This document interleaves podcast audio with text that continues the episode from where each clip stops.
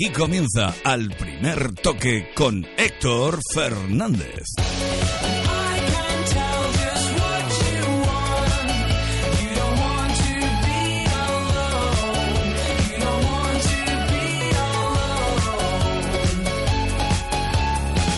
¿Qué tal? Muy buenas noches a todos. Tenemos finalista en el Mundialito de Clubes, en el Mundial de Clubes. El Real Madrid eh, bate al Cruz Azul mexicano y espera rival de esa semifinal de mañana entre San Lorenzo de Almagro argentino y Oakland. Parece que serán los argentinos. Mientras en la Copa el Barça se deshace del Huesca con paliza 8-1. La Almería elimina 2-1 al Betis. Ojo que en este partido hay un golazo de Jonathan Zongo prácticamente desde el mediocampo. El Celta sufre pero elimina Las Palmas con un gol de Orellana en el tiempo añadido. Y en la locura en Valencia, el Rayo roza la proeza y tuvo la eliminatoria en las manos. Muchos minutos, pero el amor propio del Valencia en la segunda parte y unas jugadas dudosas, sobre todo el cuarto gol de, Rodrigo, dieron la vuelta al partido. Una posible falta en el salto de Mustafi con Cristian. Para mí, opinión personal, falta. Eh, y además Rodrigo fue expulsado por una feísima acción por la que luego pidió disculpas. Así que ya tenemos aquí la Copa, ya tenemos los clasificados. Adelante el Valencia, adelante el Celta, adelante el Almería y adelante el Barça. Pero lo dicho, eh, Queremos escuchar un titular de cómo ha sido esto ahí en el Camp Nou. Alfredo Martínez, muy buenas. Hola, buenas noches, Héctor. Festival goleador del Barça. Se apuntaron a la fiesta los eh, no habituales. Hat-trick de Pedro en la primera parte, escoltado por Sergio Roberto y por Iniesta. 5 a 0. Fue titular Montoya. Ya en la segunda parte se marcharon Pedro e Iniesta, pero siguió la gran fiesta. El sexto lo marcaba Adriano. Adama, golazo espectacular. Sandro se apuntaba y en el último minuto, a, tres minutos del final, Carlos David marcaba el del honor para su equipo. Ojo, porque a pesar de que era jornada solidaria, casi 45.000 espectadores en la grada. Llenarían casi todos los campos de España. Muy buena entrada. El Barcelona que se va a medir al Valladolid o al Elche. Y el Almería, Juan Antonio Manzano, muy buenas. ¿Qué tal? Muy buenas. Un gol primero de Michel y un golazo de Jonathan. Qué golazo. decantado, golazo desde medio campo.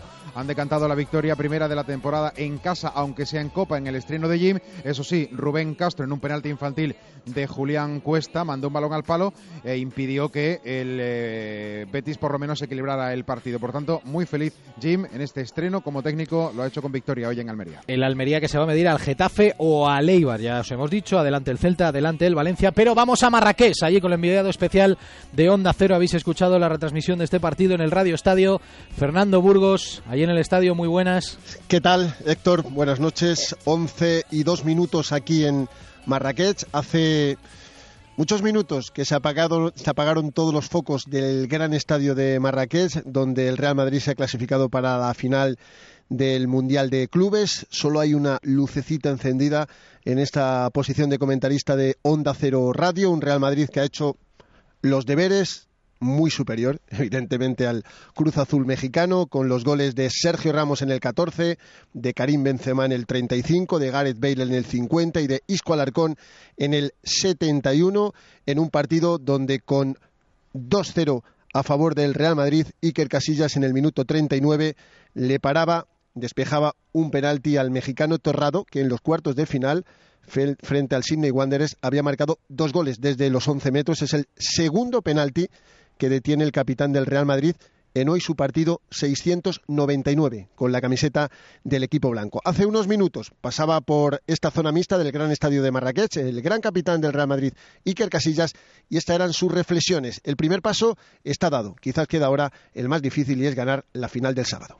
Bueno, hemos dado el paso que queríamos, que era disputar esa final y contentos y felices por ello, ¿no? Hemos venido aquí a Marruecos con la idea de, de poder pelear por ese título y, y conseguir una nueva alegría para el madridismo después de este año que está siendo fabuloso. la tienes, pero es la única que te falta por levantar como capitán y has parado dos penaltis en los últimos cinco días. Ha vuelto el, el auténtico. ¿eh? Sí, no. Aquí no ha vuelto ni se ha ido. Yo creo que siempre ha sido el mismo y lo que pasa es que un jugador pasa por rachas, evidentemente, mejores, peores, pero al final lo que hay que hacer siempre es sacar la cabeza y mirar hacia adelante. Tampoco olvidar el pasado, porque aunque tampoco hay que vivir de ello, pero es cierto que de vez en cuando también hay que recordarlo. Lo que es, eh, eh, es verdad es que bueno que has parado penaltis, que has tenido fortuna en cuatro días en parar dos penaltis, pero no deja de anecdótico, siempre y cuando las cosas se den bien el próximo día y consigamos levantar un- el campeonato del mundo de clubes. En Lisboa eh, te abrazaste a Ramos porque os salvó y hoy le has salvado tú a él. Eh, porque se podía complicar el partido con el 2 a 1 si marcaban y has cambiado un poco la película al revés. No es igual la importancia, ¿no? No, tiene, no tiene nada que ver una cosa con la otra, evidentemente. Pero bueno, es cierto que con un, con un 0-2 y también el conjunto mexicano estaba llegando a nuestra portería con alguna acción de peligro pues a lo mejor 1-2, pues otra vez el partido sería otro, ¿no? Pero bueno, por fortuna también el portero está ahí, hemos tenido la suerte de poder adivinar el lanzamiento y ya está. Eh, lo importante al fin y al cabo es que el equipo, una victoria más, se muestra bien, ofensivamente, defensivamente y eso es lo positivo. Yo creo que hay que acabar lo mejor posible este año y, que, y, que, y que vaya bien. Iker, eh, dos penaltis eh, seguidos parados no es fruto de la casualidad. Eh, ¿Está viviendo tu segunda juventud en el Real Madrid? Bueno, yo me encuentro mejor ahora que hace 16 años. La verdad es que tengo más ilusión porque la edad no es, no, es, no soy más joven, pero es cierto que es otra forma de, de, plantearte pues, tus entrenamientos, tu profesionalidad y la verdad es que estás disfrutando. ¿no? Yo creo que también eso es positivo para una persona que tiene 23 años y se encuentra en un año pues muy importante. Eh, yo creo que a nivel individual ha sido muy positivo, muy bueno. Siempre está claro que hay alguna cosa que no te ha gustado, por ejemplo recuerdo el, Mundial pasado, la Supercopa de España que no conseguimos ganar ante el Atleti, pero en líneas generales feliz por todo lo que me está dando este 2014. Ha estado muy bien en, un, en un, par de goles, Cristiano aunque no ha marcado, ¿se ha ido enfadado? Pues daba la impresión de que se iba enfadado porque no ha marcado, ¿cómo, cómo le has visto ahí dentro? Bueno, nosotros Cristiano, como hemos dicho, bastantes jugadores de esta plantilla, nos da mucho más de lo que la gente piensa. Aparte de goles, que nos da infinidad de ellos, también nos crea peligro porque varios jugadores tienen que estar siempre pendientes de él, ¿no? Sabe todo el mundo la importancia que tiene en nuestro equipo y es cierto que cuando parece que no marca, parece que no ha hecho un buen partido, pero para nosotros ha hecho un gran partido porque también ha hecho asistencia, porque ya te digo que tiene que estar pendiente de varios jugadores del equipo rival y eso para nosotros hace que otros compañeros también puedan aprovecharse de esos, esos desmarques o de esas jugadas. Son 21 victorias, que no es nada fácil, el equipo se está distanciando en la liga. ¿Tienes la impresión de que esta temporada se puede hacer algo histórico a nivel de títulos?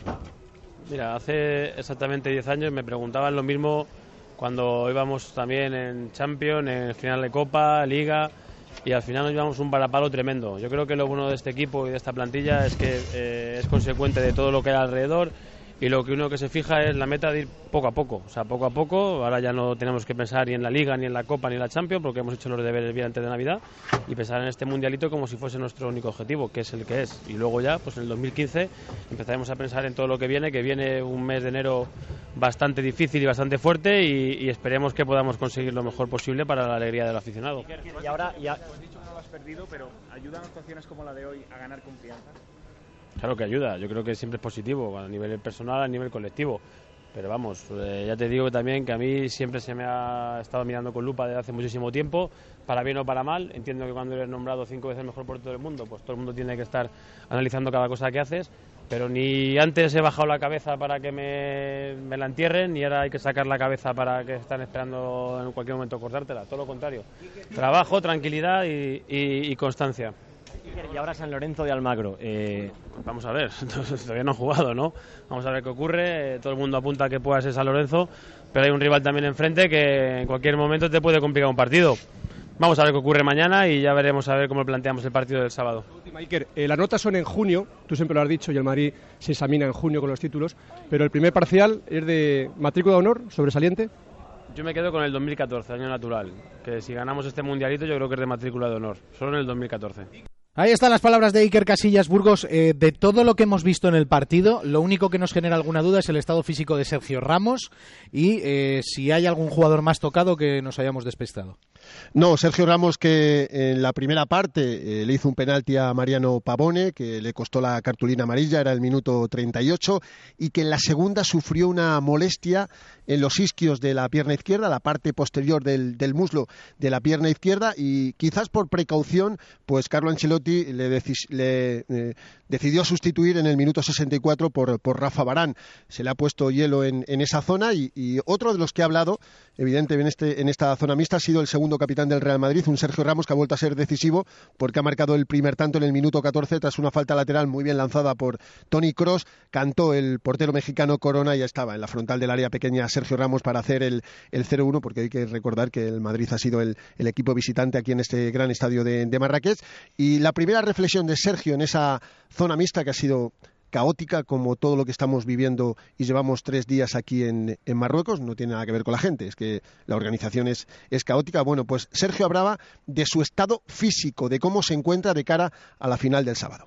Ha sido más el susto que otra cosa y se me defendió un poco ahí en la última jugada de- del córner y bueno, estaba previsto más que nada el cambio por, por la tarjeta y, y contento ¿no? por, por lograr a- a pasar a, a una final.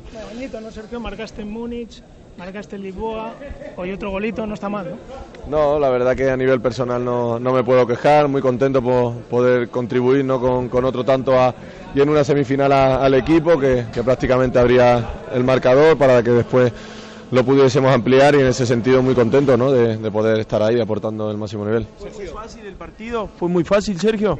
No, no, para nada. Quizás el resultado del, de- del marcador engañe un poco, pero para nada. Estuvo igualado, costó, costó hacer el primer gol y a raíz de ahí, pues obviamente, pues el equipo cogió más, más confianza y, y más ritmo para encaminar el, el resultado. Sergio, te iba a preguntar por unas palabras de Arrigo Sacchi el otro día en la de los Sport hablando de tu renovación. Quería saber tu opinión. Ya dijiste en Twitter que evidentemente eh, tu renovación no dependía del dinero únicamente. Quería saber tu opinión.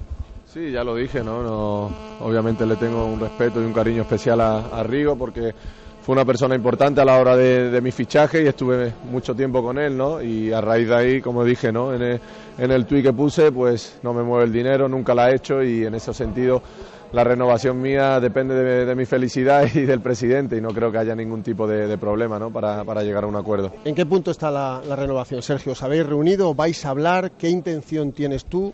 ¿Qué intención sabes que tenga el club? Bueno, sinceramente es lo que menos me preocupa, ¿no? Para eso está mi, mi agente y para, para comunicarse con el club, pero sinceramente no, no salgo ni, ni, en lo- ni en lo que pienso, porque tengo aún un par de años de contrato y mi, mi intención es seguir aquí, ¿no? En el equipo que, que me lo ha dado casi todo, ¿no? ¿Qué importancia le das a este, a este título, Sergio?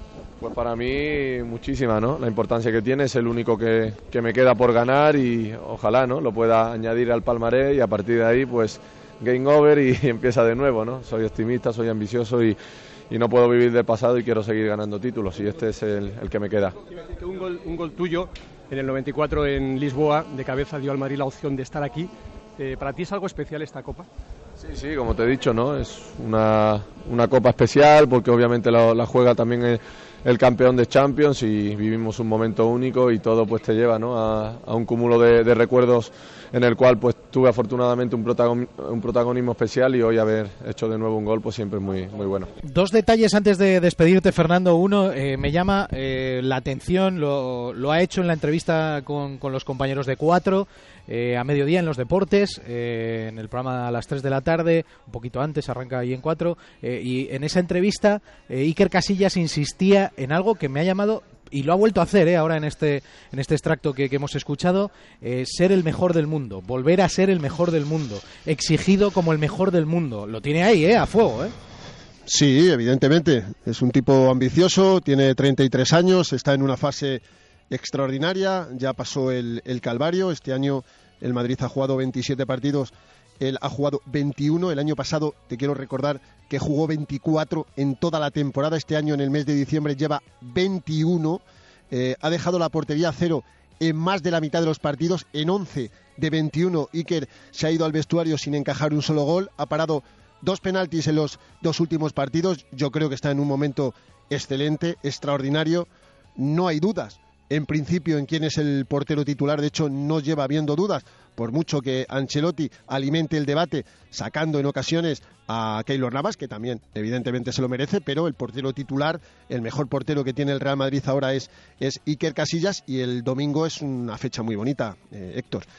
Eh, el domingo, eh, el game over que decía Sergio Ramos, eh, lo puede multiplicar por 100 Iker Casillas. Ganar todos los títulos, siendo titular, siendo capitán y levantando todos los trofeos posibles y por haber en su partido oficial número 700. Solo hay dos jugadores que han llegado a esa cifra en la centenaria historia del Real Madrid. Uno es Raúl González y el otro es un tal Manolo Sanchís. Iker el sábado puede ser el tercero y lo tiene entre ceja y ceja. Es que lo ha sido cinco veces consecutivas, ¿eh? como decía el gran Manolo Preciado. Ni antes éramos eh, la última mierda que cagó Pilatos, ni ahora somos el Bayer Leverkusen, ¿no?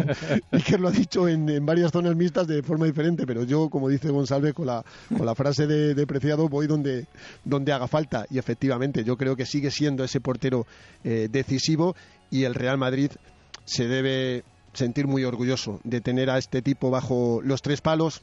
Va, a seguir habiendo críticas, no tengas eh, ninguna duda. A ver, si quieres cierro.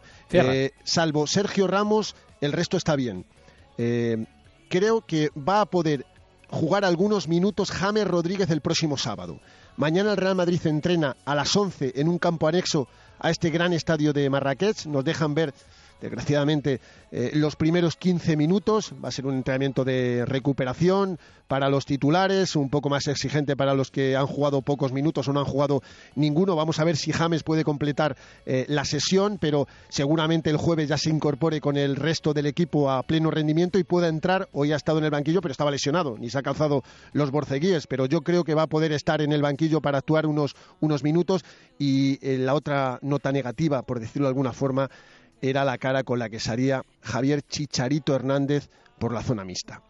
Hoy ha estado calentando, tenía ilusión de jugar contra sus compatriotas, contra el Cruz Azul, eh, uno de los equipos más importantes de su país, se ha quedado con las ganas. Y ha estado los últimos 20-25 minutos en el último asiento del banquillo, eh, prácticamente tapado con el chándal, mascullando eh, su desgracia de no jugar y, no sé lo que estará pasando por, por, esa cabeza, pero él no esperaba lo que, lo que le está pasando. Dijo ayer Carlo Ancelotti que podía ser un jugador importante para el Madrid y hoy los tres de arriba Benzema, Bale y Cristiano han jugado los 90 minutos. Y muy pendientes mañana de la otra semifinal entre el San Lorenzo de Almagro, han llegado las hordas argentinas y aquí nos tienen machacados, y el conjunto neozelandés del Auckland City, que lo entrena un, un catalán, Ramón Tribuliex.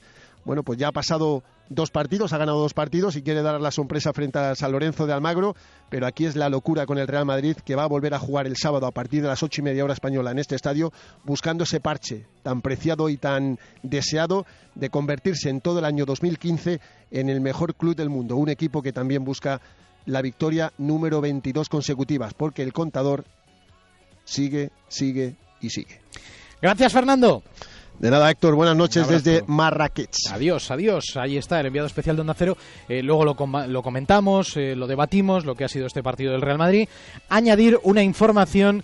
Eh, hoy la, la, brigada de la policía, precisamente la brigada de información de la policía, ha llevado a cabo la operación Neptuno. como os venimos contando. en esta operación se han detenido a 36 personas, entre las que se encuentran los dos autores materiales del asesinato del ultra del Deportivo de La Coruña. Además, entre esas 36 personas hay dos menores de edad, uno es eh, miembro del cuerpo de la Guardia Civil y otro es miembro del Ejército. Eh, son eh, esas personas, esas esos 36 detenidos, entre ellos, insistimos, cree que se encuentran esos dos autores materiales del asesinato del ultra del Deportivo de La Coruña, dos menores, un guardia civil y un militar. Ahora nos lo amplía esto Manu Marlasca, el especialista, el que lo conoce absolutamente todo eh, en torno a pues eh, este tipo de trabajos de, de, investigación, especialista de investigación aquí en A3 Media. Y también Ander Herrera ha emitido un comunicado en el que se muestra tranquilo y además transmite su inocencia en el proceso del Levante Zaragoza, ese partido supuestamente amañado en el año 2011. Y la gran noticia del día también que España organizará el Mundial 2018 de baloncesto femenino. Todo esto lo vamos a comentar aquí. Hoy la noticia del día, además de la Copa, es que el Real Madrid es finalista del Mundial de Clubes.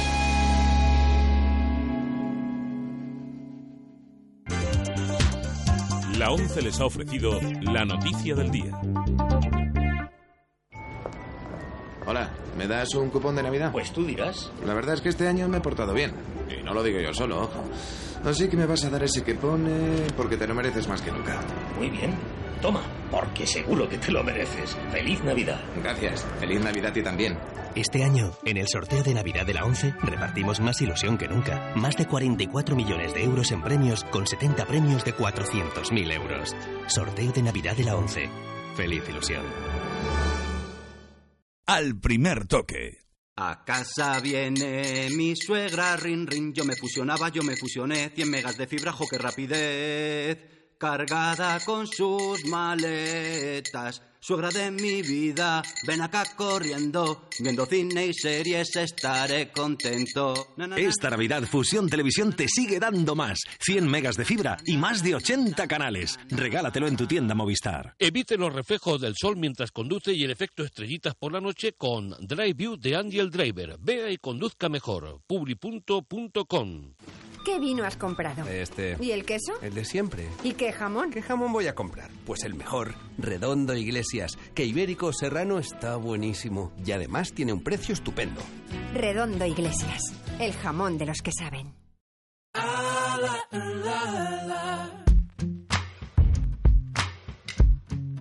En Onda Cero, al primer toque, con Héctor Fernández.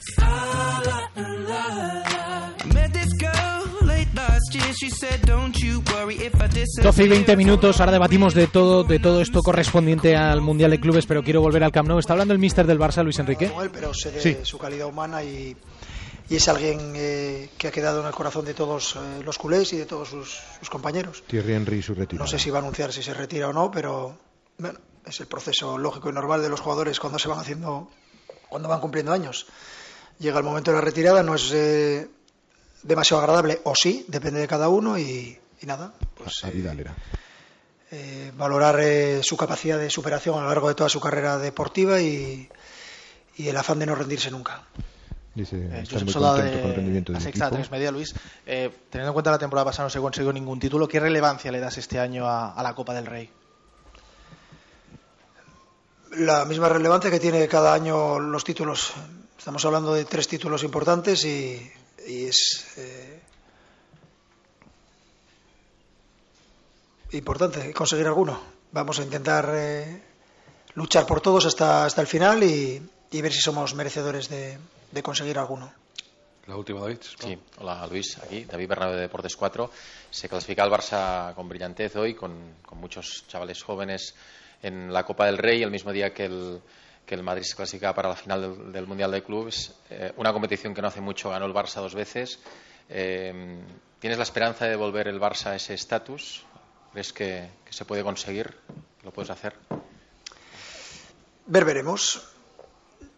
Ese es el futuro, ya se verá. Nosotros controlamos el presente y con esto me vale.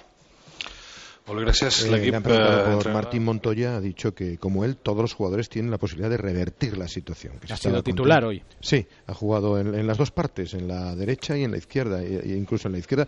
Y ha, ha dado un pase de gol a Sergi Roberto, ha tenido una oportunidad que se le ha ido a la red por fuera, pero en líneas generales creo que ha cumplido para llevar tanto tiempo sin, sin jugar, ¿no? Así que es satisfactoria su, su presencia y su concurso en el once titular del equipo azulgrana. Por cierto, el Huesca se marcha en autobús ahora, ¿eh? Se hace los Ahí 300 y pico. Ha venido esta misma mañana y decía TVNet en rueda de prensa, hombre, hubiera sido muy injusto que no marcáramos un gol en el cómputo global de la eliminatoria después de haber hecho todas las oportunidades que hicimos. Lo hizo en el minuto 86 Carlos David de remate de cabeza picado, pero creo que sí, que el, que el Huesca también tuvo oportunidades. Snyder mereció por lo menos un golito del honor, ¿no? Bueno, ahora seguimos escuchando protagonistas 12 y 23, debatimos también de, de la Copa. Lorena González, muy buenas noches. Buenas noches. ¿Qué se cuentan los oyentes por ahí en arroba al primer toque, en nuestro correo electrónico al primer toque arroba onda cero punto es y en nuestra página de Facebook? Josito Sánchez dice robo al Rayo Vallecano, siempre salen Rayo. perdiendo los mismos. Eh, también coincide Rubén, eh, Gémez puso el rabo y el árbitro y el Valencia eh, le robó. Juan María Catalán, viva la señora madre que parió a Paco Gémez y a un equipo realmente grande como es el Rayo Vallecano. Trialón y Atlético, robo en el, en el 1-3 anulado y en el empate a 4. Resumen, robo al Rayito, se avecina Nuno Vete ya. Eh, Paco Gémez te la han colado, ¿eh? Fran Ojeda no ha asistido defensa. No, hombre, me gusta el Ah, sí, este ya. del rabo y el robo. David Iglesias, pobre Zaragoza, pero los que bajaron a segunda fueron otros, exactamente el Club Deportivo de La Coruña, y de eso no decís nada. Bueno, ahora lo comentamos todo. Eh, hay un protagonista escuchando precisamente ese partido, de ese Valencia-Rayo Vallecano, es eh, Paco Alcácer. Paco, buenas noches. Buenas noches. Buf, habéis levantado esto, pero qué angustia, ¿no? Sí, angustia y sobre todo pues eh, la enhorabuena a todo el equipo y sobre todo a, a, a todo el valencianismo, ¿no? Que, que al final con fe, que con- fe y con garra lo hemos conseguido. Ha sido una oda precisamente a eso, eh, a que el Rayo no se ha rendido cuando ha empezado el partido, se ha metido el miedo en el cuerpo y también a que vosotros, cuando habéis salido del vestuario en la segunda parte, no os habéis rendido y habéis remontado el encuentro. Sí, eh, nosotros sabíamos antes del partido que el, que el Rayo es un, un equipo que juega muy bien al fútbol, es muy muy muy vertical, muy de muy muy buenos jugadores de toque yo creo y, y pienso que, que la primera parte han sido superiores, eh, nos han metido el miedo en el cuerpo, como, como bien has dicho tú, pero bueno, al fin y al cabo hemos, hemos conseguido remontar y, y, y pasar a la siguiente ronda. Eh, Paco, eh, ha dicho tu, tu tocayo Paco Gémez que, que han tenido que jugar contra el Valencia, al que ha felicitado por la clasificación y ha dicho que es justo clasificado, pero que han tenido que luchar contra el Valencia y contra los árbitros. Bueno, eso son de, decisiones, de, o sea, opiniones de, de las personas, ¿no? Pero bueno, yo no quiero entrar en, en ese tipo de cosas ni cuando hablan de los demás ni cuando ni cuando yo me pasan las cosas a mí como paso ya, ¿no? Yo creo que, que los árbitros pueden equivocarse, pueden acertar y, y no siempre van van a van a estar contentos la gente con ellos. Esa acción del último gol eh, que tanto hemos discutido, ¿a ti qué te, qué te parece? ¿Qué te sugiere? ¿Qué, qué, voy a decir? Pues que, es- gol, ¿no? Pero puede, puede, puede, puede, puede opinar el árbitro, puede decidir una cosa u otra, ¿no? Yo creo que, que está muy muy al límite. Está muy al límite, ¿no? Yo he dado mi opinión, ¿eh? Para mí un salto eh, para obstaculizar, eh, poco tiene que ver con que sea el portero o no, pero bueno, eh, está claro, sí, es cada uno tenemos nuestra opinión, que le voy a decir a un jugador del Valencia, ¿no? Eh, Paco, eh, oye, veíais el, el cuadro de, la Copa, ahora habéis eliminado al Rayo con esta angustia, quiero decir, esto os da a entender que aunque por vuestra parte del cuadro parezca que os habéis despejado el Madrid, el Atleti, eh, no sé si esto os- es una llamada de alerta para decir, oye, que por este lado venimos nosotros, que sí, que podemos tener cierto favoritismo, pero que aquí cualquiera te la puede liar. Sí, está claro que no nos ha tocado ningún equipo de nombre muy muy fuerte, ¿no? Pero no vamos a, a dejar a, todos los, los demás equipos que, cualquier equipo ya hemos visto hoy que te lo puede poner las cosas difíciles, tanto en su casa como fuera de, de- de casa. Y yo creo que, que no hay que, que pensar en que vamos a ganar la Copa, sino vamos a pensar en el siguiente partido y ir poco a poco, porque si no, si vamos haciendo la casa por el tejado, no, no vamos a ningún lado. Eh, esto el año pasado pasó en la Europa League. Digo que fue un golpe, un shock eh, para todos que de repente supuso una reacción del equipo, aquel partido histórico con el Basilea. Ahora puede pasar algo similar, eh, algo que necesitabais. Bueno, puede pasar y no, yo creo que, que esta primera parte que, que hicimos, tanto el equipo como, como el cuerpo técnico, tenemos que, que hacer autocrítica, tenemos que, que mirar las cosas y los fallos que hemos tenido individualmente y tomárnoslo como para mejorar, no como como negativismo y, y- y pensar en que he sido yo el, el causante de todo y no, eso no para nada, eso es eh, malo, sino pensar en, en positivo y cómo, y cómo mejorar. Sí, porque se puede tener la sensación en Valencia que se pasa el todo a la nada, ¿no? Sí, sí, sí, se puede pasar del todo a la nada. Hoy está claro que la afición es muy muy exigente y, y, así, y está con nosotros hasta hasta el final, ¿no? Hoy lo, lo hemos visto, aunque íbamos 1-3, hemos sabido remontar este partido y, y gracias a la afición, pues eh, que ha sido otro más de que estaba en el campo. ¿Intimida jugar en Ipurúa el sábado? No intimida, porque bueno, para mí no, porque yo al jugar en segunda B y en tercera con el Valencia también he ido a campos humildes, ¿no? Pero bueno, no creo que que sea intimidante ni, ni sea que vayamos a ir a ganar fácil, ¿no? Yo creo que hay que plantearse el partido como, como uno más y, y sacar las cosas buenas de, del equipo. Eh, repito la pregunta, pero con otro final. Eh, ¿Intimida jugar contra el Real Madrid que buscará el récord, parece ser, si es que consigue también ganar en la en el Mundial de Clubes esa, esa final que, que va a tener contra San Lorenzo Oakland? Eh, ¿Que vaya a Valencia este equipo caníbal a buscar otra otra victoria en su suma y sigue? Prefiero pensar ahora en el Eibar. Prefiero pensar en el Eibar y, y no pensar en nada más. Paco, cuídate mucho, ¿eh? Muchas gracias. Un abrazo. Chao. Víctor Yuk, buenas noches. 21 años Paco Alcácer, ¿eh? ¿El qué? Perdóname, repite. Que tiene 21 años Paco Alcácer, ¿eh? Pero qué, qué- qué cabeza tiene, ¿eh? Ha pegado tres, ¿eh? Tres mía. largas cambiadas, ¿no? Ahí como si fuera un veterano auténtico. Sí, Eh, sí, sí. Bueno, está claro. A ver, eh, yo dudas, ahora lo vamos a debatir, pero, pero para mí no hay ninguna duda. Es una falta porque es una obstrucción en el salto de Mustafi, eh, hace una obstrucción al portero como si se la hace a un jugador en cualquier parte del campo. Es una obstrucción porque no tiene ninguna intención de jugar el balón. Eh, a partir de ahí, bueno, eh, que se monte el gran, el gran jaleo Pues sí, pues, pues, tiene, pues tiene su razón de ser. El gran jaleo de después no, ¿eh? Ese acoso al árbitro ahí de... Eh, Cristian ha estado fatal, eh, fatal. Se ha tirado ahí a por el árbitro, ha hecho unos gestos pues que, que, que, que, no, no puede ser. Ni ese acoso de todos los jugadores al, al colegiado, por mucho que se equivoque ¿eh? y por mucho que estemos calientes. Aunque yo estoy Sí, seguro pero- de que los jugadores se ven después y no, no- no- vamos, se ven en esa imagen y no estarán nada contentos con verse haciendo eso, pero bueno.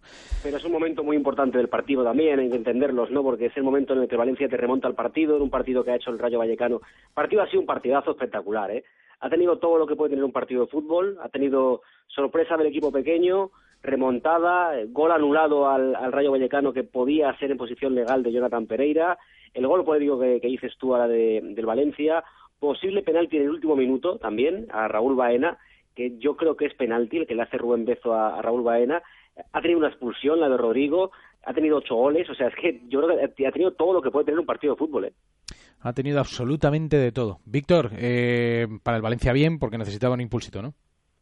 Sí, no, la verdad es que para Valencia bien, sobre todo el arranque de la segunda parte. La primera parte ha sido una parte, primera parte muy mala, ha habido pitos en Mestalla, se veían viejos fantasmas de temporadas anteriores y es verdad que en la segunda mitad Valencia ha salido a arrollar al, al Rayo Vallecano y sobre todo porque es importante para la Copa. Tú, tú se lo decías a, a Paco Alcácer, eh, está en la parte del cuarto del cuadro de Valencia en el que tiene que ser uno de los favoritos para llegar a la final y por eso hoy ha sido un golpe importante encima de la mesa el conseguir pasar pese a que han tenido una primera parte en la que podrían haber retirado todo por la borda. Gracias, Víctor. Buenas noches. Vuelvo a Almería, Manzano. Sí, estamos con Jonathan Songo. Vaya golazo, Jonathan, que has marcado. ¿eh? sí, muchas gracias. No te lo has pensado, has visto al portero adelantado y has dicho, esta es la mía.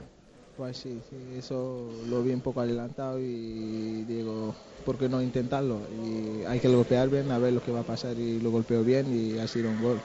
Te ha vuelto loco la celebración. Pues sí, porque este tipo de gol no es- a lo mejor es un poco raro, ¿no? Pero yo he tenido la suerte de meter un gol como esta y estoy muy muy contento por eso. Héctor, te escucha Jonathan Songo. Hola, Jonathan. Hola. A ver, ¿esto lo habías ensayado antes? En los entrenamientos, ¿no? Dices, a ver si le pego al travesaño o qué. Pues sí, porque siempre lo hacemos, ¿no? Aquí, como con los amigos, intentamos cambiando, pegando al larguero, larguero y hoy hay que pegar a portería. Le has visto al portero ahí un poco desubicado y has dicho, esta es la mía. claro. Ese era el, el momento. ¿Qué te han dicho los compañeros? Vamos, lo, lo habéis celebrado por todo lo alto, claro. Pues sí, felicitándome y dándome enhorabuena por el golazo y yo estoy muy contento como ha sido un trabajo de equipo, ¿no? Y todos estamos contentos por eso. ¿Habías metido alguno parecido? Pues sí. ¿Ah, sí? En la selección sub-17 con mi país. ¿En Burkina Faso? Sí. Eh, Ya habías metido uno con la sub-17. ¿Qué tío? Sí. ¿A quién? ¿A quién fue? ¿A quién fuese? Contra Costa de Marfil. Hombre, a Costa de Marfil encima. Joder. Desde el medio campo, con la sub-17. Sí. Joder. O sea, que lo tenías ensayado. Bueno, además un gol muy importante, ¿eh? Clasificados para la siguiente ronda. eh, Getafe o Eibar, bien, ¿no? ¿No te he escuchado? Digo que muy bien porque eh, Getafe o Eibar en la próxima ronda, así que un gol más que importante, además de por ser de medio campo. Sí, sí, por- estamos muy contentos ¿no? por pasar esa eliminatoria y ahora olvidarlo ¿no? lo más rápido posible y pensar en la liga antes que llega otra vez la copa, ¿no? Eh, ¿Qué tal con el nuevo entrenador? Muy bien, muy bien, está muy bien. ¿Sí? ¿Te gusta Sí. más que Francisco? Ah, vaya pregunta, ¿eh? Hombre, claro, yo te voy a hacer las difíciles. no, no, no, que todos son misterios y a mí me gusta todo el mundo, ¿sabes? Todo el mundo y Francisco he estado mucho tiempo con ellos Claro que y estoy muy contento y ¿Te daría pena? Fue mucho, mucho, ¿sabes? Es así, ¿sabes? Estamos muy tocados, pero está bien. Es el fútbol y todo pasa, ¿sabes? Y hay Claro. que seguir la cabeza arriba y a trabajar. Jonathan, que haya más goles desde el medio campo, ¿vale? Muchas gracias. Un abrazo, Bueno, chao. Jonathan Songo, Héctor, perdóname, que se va a ir. Yo no sé, le estaba preguntando ahora porque él va con eh, Burkina a la Copa de África y no sabemos todavía convocatorias de la selección si estarás para el partido de Málaga, la Copa del Rey o ya directamente no estarás hasta que no acabe la Copa de África. Pues eso no lo sé todavía, ¿eh? Vamos a ver lo que pasa. Primero a empezar aquí y luego pensaremos en la Copa África. Gracias, Manzano. Un abrazo. Un abrazo. Bueno, ¿algo más que me tengas que ampliar desde allí, desde Almería? No, poquito más. Que, que bueno, la llegada de Jim, de Juan Ignacio Martínez, ha coincidido con este encuentro que ha servido para que el equipo sumara la primera victoria en casa como local. Y luego, bueno, una cosita, ¿no? Eh, la grada joven, que es la grada de animación del estadio, en el descanso, eh, se ha retirado de su lugar, de la zona de preferencia. Había cierto rumor de que era ¿De por qué una se cuestión- quejan? ¿De qué se Pues, quejan? de- eh, había un rumor inicial de que era por una cuestión de que le han cacheado a la entrada al estadio y pedían identificación para la gente que portaba pues eh, megáfono y bombo, eh, pero luego después me han aclarado eh, que, que era más una cuestión de protesta por la destitución de, de Francisco, ¿no? Con Ah. lo cual vamos a quedarnos con la segunda de las opciones porque era de las opciones no, de las de versiones porque era la que nos trasladaba el propio presidente de la, de la Peña Grada Joven. Digo porque eh, si es por el tema de las medidas de seguridad, creo que ahora hay unas medidas que va a haber que acatar eh, y que va a haber que cumplir y si se cumple no hay ningún tipo de problema. Pero bueno, gracias Manzano, cuídate. Venga, un abrazo, chao, chao. Hay que hablar también del Betis. Eh, situación un poco delicada la del Betis porque está con Merino que eh, un pasito para adelante y otro para atrás, pero bueno. Eh, ¿A dónde voy? Voy a Barcelona, eh, a ver si Víctor Lozano tiene algo por ahí. Víctor, eh, sé que han pasado algunos protagonistas, ¿alguna declaración que te haya llamado la atención?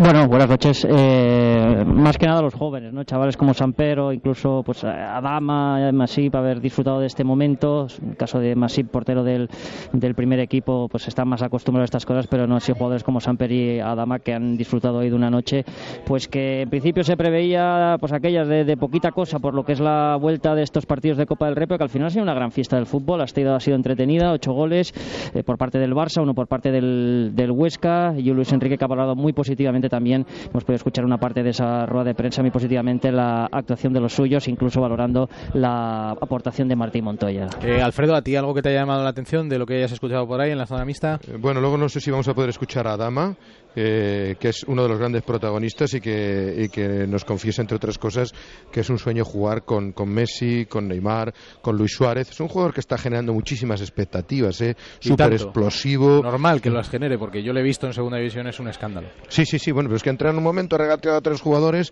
ha- ha- ha- se ha- plantado solo delante del portero, definido con una sangre fría espectacular. Sí, quizás sea él eh, el hombre llamado a, a reforzar esa delantera en la que es casi casi imposible competir, aunque Pedro también ha presentado la, la candidatura. Vamos a ver en unos instantes si podemos escuchar a, a Adama Traoré. Oye, ¿me cuentas algo de Royce, Alfredo? ¿Qué hay por ahí? ¿En Barcelona? ¿Hay alguna novedad? ¿Algo que se haya contado sobre el jugador del Borussia? No, que están a las expensas del, del mercado. Creo que la semana que viene se decide finalmente si Barcelona puede o no fichar la ventana de verano. Y eso condiciona mucho la posibilidad de que Royce venga. Eh, Royce es eh, muy amigo de Ter Stegen. Jugaron juntos en el Borussia Mönchengladbach, han estado hablando. Y bueno, ese es un posible intermediario del conjunto azulgrana. Dicen que la semana que viene habrá un fallo y que el pesimismo que existía en torno al club por gente ahora más cercana a los eh, jueces eh, parece que es accesible la posibilidad de que le quiten la segunda ventana. Si no, yo me temo que Roy se, puede marchar de, de la posibilidad del Barça porque el año que viene con 25 millones de cláusula es el momento de la salida de Royce del Borussia Dortmund. ¿eh? Señores, eh, os despido a todos los del Camp Nou. Cuidaros mucho, ¿vale? Igualmente vosotros, Héctor. Hasta luego. Adiós, Víctor. Adiós, Alfredo. abrazo, adiós. Gracias. Chao, chao. Eh, en el Real Madrid lo que hay es mucha tranquilidad. Lo leíamos en las páginas del diario Marca porque eh, el contacto con el Borussia Dortmund se entiende que eh, en caso de que haya algún movimiento por el jugador en el mercado, eh, siempre habrá, habrá una prioridad para el Real Madrid. ¿eh? Esto lo leíamos en las páginas del Marca, ya los contábamos en, en verano, pero bueno. Ahora os vamos a contar más cosas. 12 y 37 lo vamos a debatir todo lo que ha pasado, Mundialito de Clubes, Copa y más. Hola familia, os presento mi nuevo libro, En familia con Carlos Arguiñano.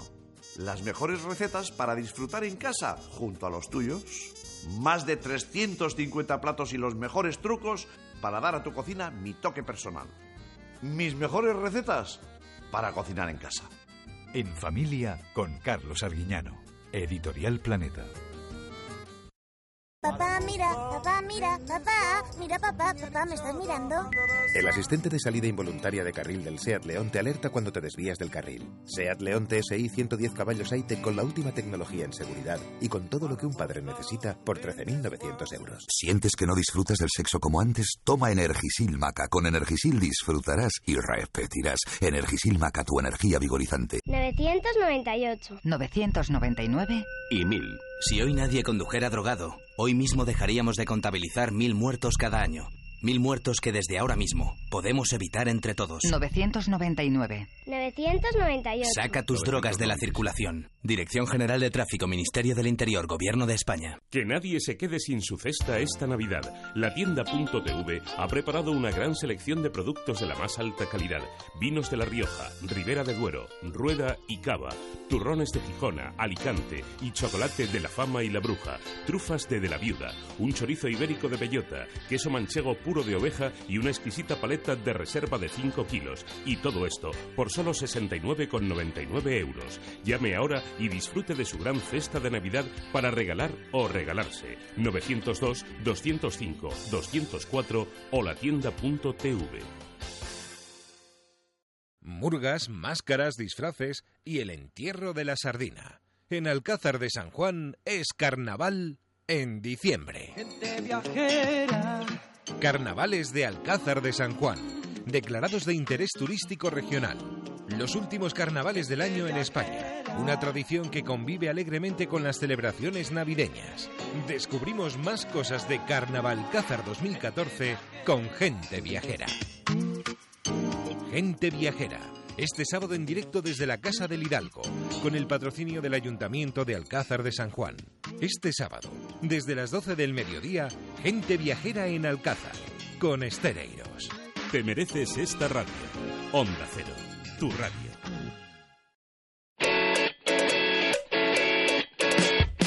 En Onda Cero, al primer toque, con Héctor Fernández. 20 minutos para llegar a la una, un poquito de reflexión, aunque eh, ahora vamos a hablar de- del Celta de Vigo, pero saludo a Santi Segurola. Santi, buenas noches. Buenas noches. Rafa Martín Vázquez, buenas noches. ¿Qué tal? Buenas noches. Sidlow, compañero de Guardian, buenas noches. Hola, muy buenas. Eh, creo que está por ahí Rubén Rey. Hola Rubén, buenas noches. Hola Héctor, buenas noches a todos. Resúmenos lo que ha sido la clasificación del Celta de Vigo. Pues un gol de Orellana en el tiempo de descuento, minuto 92, mete al Celta en octavos, en una eliminatoria que parecía ya abocada a la prórroga. Recordemos que se traía 2-1 favorable en Las Palmas, se ponía 2-0 el Celta con goles de la Ribe y Santi Mina. El 2-1 llegaba por obra de Nauceta Alemán y en ese momento expulsión del canario Aitami que marca en gran medida el desenlace del encuentro. A partir de ese momento, asedio del Celta y ese gol postrero de Orellana para clasificar a los vigueses. Protagonismo en los dos banquillos, expulsado Berizzo, luego se ha disculpado ante el propio colegiado por sus protestas y el cálido homenaje espectacular verdaderamente antes, durante y después que Balaídos ha tributado al que fue su entrenador durante dos años y medio, a Paco Herrera, ahora técnico de Las Palmas. Gracias, Rubén. Un saludo para todos. El Celta se medirá al Alcoyano o al Athletic Club de Bilbao. Bueno, eh, por partes, por el Mundialito de Clubes empezamos, si os parece, Santi. ¿Cómo lo has visto? Es que a estas alturas un equipo que ha ganado 21 partidos consecutivamente, entrar en análisis de, mm, minuciosos, pues da un poco vergüenza, sinceramente, porque, claro, eh, evidentemente al Madrid se le exige la, la máxima eh, belleza en su juego, la máxima eficacia, porque, porque se supone, y todos sabemos que tiene las condiciones para hacerlo. Pero en realidad hay que mirar la perspectiva larga, ¿no? La fotografía general. Y te dice que es un equipo que está en una, en una situación eh, que rara vez algún equipo consigue. Muy pocos. No se pueden ganar 21 partidos porque sí. Y los gana. Y los que juegan bien los gana todos. Los que juega medio bien porque mal no juega tampoco. Pues los sigue ganando por cuatro goles. Hoy en la primera parte primero ha hecho lo, lo necesario, lo que tenía que hacer, ponerse con ventaja. Como siempre, eh, Sergio Ramos está en este tipo de partidos de eliminatorias, eh, siempre está eh, marcando la diferencia, un cabeceador impresionante. Eh, 2-0 y luego el Madrid se ha distraído hasta el punto de cometer algunos errores, el de Yarramendi en el en el- la jugada que ha propiciado el penalti, no penalti como uno quiera, pero luego en la segunda parte ya con el con el con el campo abierto pues han entrado las dos máquinas Bal- Bale y, y Cristiano y cada, cada ataque parecía que, que podía llevarse por delante al al, al, equipo, al equipo mexicano. Hemos visto detalles magníficos. Yo no sé si, vos, si vosotros habéis visto algo igual la Rabona de Cristiano es la primera volea de, eh, de, de Rabona que yo veo en mi vida. La primera. Yo no la había visto nunca. Igual en YouTube eh, aparece algo, pero yo es la primera vez que un delantero le veo re- rematar de volea, voleando de aire eh, con- de Rabona y no ha entrado de casualidad. Me ha, me ha recordado aquellos goles de Pelé que no fueron goles, ¿no? Los de el, el tiro a Víctor en el Mundial de 70 y el regate bifurcado a, a Mazurkiewicz contra Uruguay. Ninguno de los dos eh, fueron goles, pero cuentan como goles en la imaginación popular, ¿no? Inauguraron un, un- una... Pues yo creo que hoy ha inaugurado Cristiano un, un remate y es el de la, la volea de Rabona. Y, y un gran gol de Isco, por cierto. Y, si es que todo, y los cuatro goles de rigor, si sean en la Liga Española o en la Liga o en la Europa League o en, perdón, en la Champions League o, en, ahora aquí en el Mundialito de Clubes y la sensación de que algo rarísimo tiene que ocurrir para que eh, pierda esa final, para que no la gane. Rafa. Bueno, en la línea, ¿no? Yo creo que muy superior el Madrid desde el primer momento. Quizás me esperaba más de, del equipo mexicano, pero bueno, el Madrid en la línea que, que sigue, ¿no? Quizás lo más flojito para mí y Yarramendi de todo el colectivo, pero no ha hecho falta eh, una vez más el colectivo sobre sobre el sobre la individualidad, ¿no? Yo creo que el Madrid está en un estado de forma extraordinario. Sabe para mí lo más importante que es eh, tener el control del partido y jugar un poco a su antojo. Juega al ritmo que, que considera y luego, bueno, pues eh, solamente ha tenido al, al- al final de, de ese primer tiempo ese desliz ahí de unos minutos que le ha dado pie al, al Cruz Azul para, para meterse en el partido, pero bueno, hemos visto también de lo que es capaz Iker, ¿no? Que de, la grandeza, ¿no? De estar cuando, cuando lo requiere el equipo. Y hay- haya habido el momento, ¿no? Donde se podía haber metido, si hubiera marcado el 1-2, de irse al descanso con esa diferencia, pero el Madrid, como digo, ha sido, ha sido muy superior y, y bueno, eh, ahora preparar bien la final y a ver quién le toca, ¿no? Pero bueno, cada partido es diferente, una final, además eh, los equipos argentinos siempre son competitivos, duros, si es que llega, que todo el mundo da por hecho que llegan los argentinos. En cualquier caso, yo creo que el Madrid pues está por encima, pero tendrá que demostrarlo otra vez el sábado, ¿no? Eh, sí, de la, la- a ver, la imagen de este Real Madrid, más allá de que evidentemente sea superior y nosotros, yo sé que hay gente que se ha enfadado un poco, ¿eh? porque mm, dice, bueno, estáis menospreciando a los equipos sudamericanos. No, es que eh, no es cuestión de sudamericano, no, es que ahora mismo la imagen del Real Madrid eh, lo que transmite es que no solo es muy superior a sus rivales, sino que encima los hace más pequeños, ¿no, Sid? Sí, no, hombre, yo creo que lo que lo que termina siendo la lección un poco de los partidos de Madrid es que lo ves jugar y, y ves esa, e- esa racha de partidos consecutivos ganados y tienes la sensación de que ganarlos es imposible. Evidentemente en el fútbol no es imposible, en algún momento. Fíjate, perder eh, tanto es así que yo el otro día cometí un error eh, y creo que me vais a entender eh, cuando digo lo de error. El otro día le pregunté a Iniesta, a Iniesta, le dije, oye, ¿el Madrid es inalcanzable? Claro, es un error porque Iniesta va a Claro. decir que no, Eh, que, Claro. que- que se, que se puede, que tal, que, que lo van a pelear, por supuesto que sí, pero, Pero es- claro, eh, transmiten eso. Es así, es así. No, no, no. La, la- la sensación es que, es que, oye, es que ganar a este equipo es imposible. La sens- sensación es así, eh, no solo por cómo juega, sino por lo que antes decíais, ¿no? De que, de que incluso cuando no juega bien, tú tienes la sensación de que incluso jugando mal, en algún momento, aunque solo sea un pelotazo para arriba, pues Cristiano lo va a coger y van a marcar. Y punto, y ya está. Incluso, por ejemplo, los últimos dos pateos hay dos ejemplos muy claros, que son los penaltis parados. Y después eh, hablamos con de- hablamos de que, bueno, es que es posible que hubiese cambiado el pateo. Ya, es posible. Pero también es posible que marcan el penalti, que van al empate a dos y el Madrid va y marca tres más. Parece, oye, ya me has enfadado. Ya me has enfadado, da igual. Es que, es que a- ahora mismo la sensación del Madrid es esta. Obviamente, de aquí a, a un mes, a dos meses, quién sabe lo que puede pasar, porque no está rotando, se pueden lesionar, pueden pasar muchas cosas. Y por Pero la- a eh, día de sí, hoy, sí, y por la propia obsesión de los récords. A veces cuando, Puede un- ser cuando también, un sí, equipo entra claro. en esa obsesión, ah, acaba pensando más en el récord que en el objetivo final y también los equipos rivales, a los equipos rivales en cualquier deporte, en el baloncesto y tal, derrotar al equipo que tiene récords es un súper desafío. Claro. Y por lo- pero bueno, en cualquier caso yo estoy contigo. ¿eh? Claro, es que la clave, la clave para el Madrid, evidentemente, es que, es que esa racha no termine en un partido que realmente tenga importancia. Claro. Claro, oye, si, si termina la racha, pongamos que llegan al 26 y palman un partido de liga que no tiene tanta importancia y tal, y no pasa nada. Luego el partido siguiente la ganan y siguen.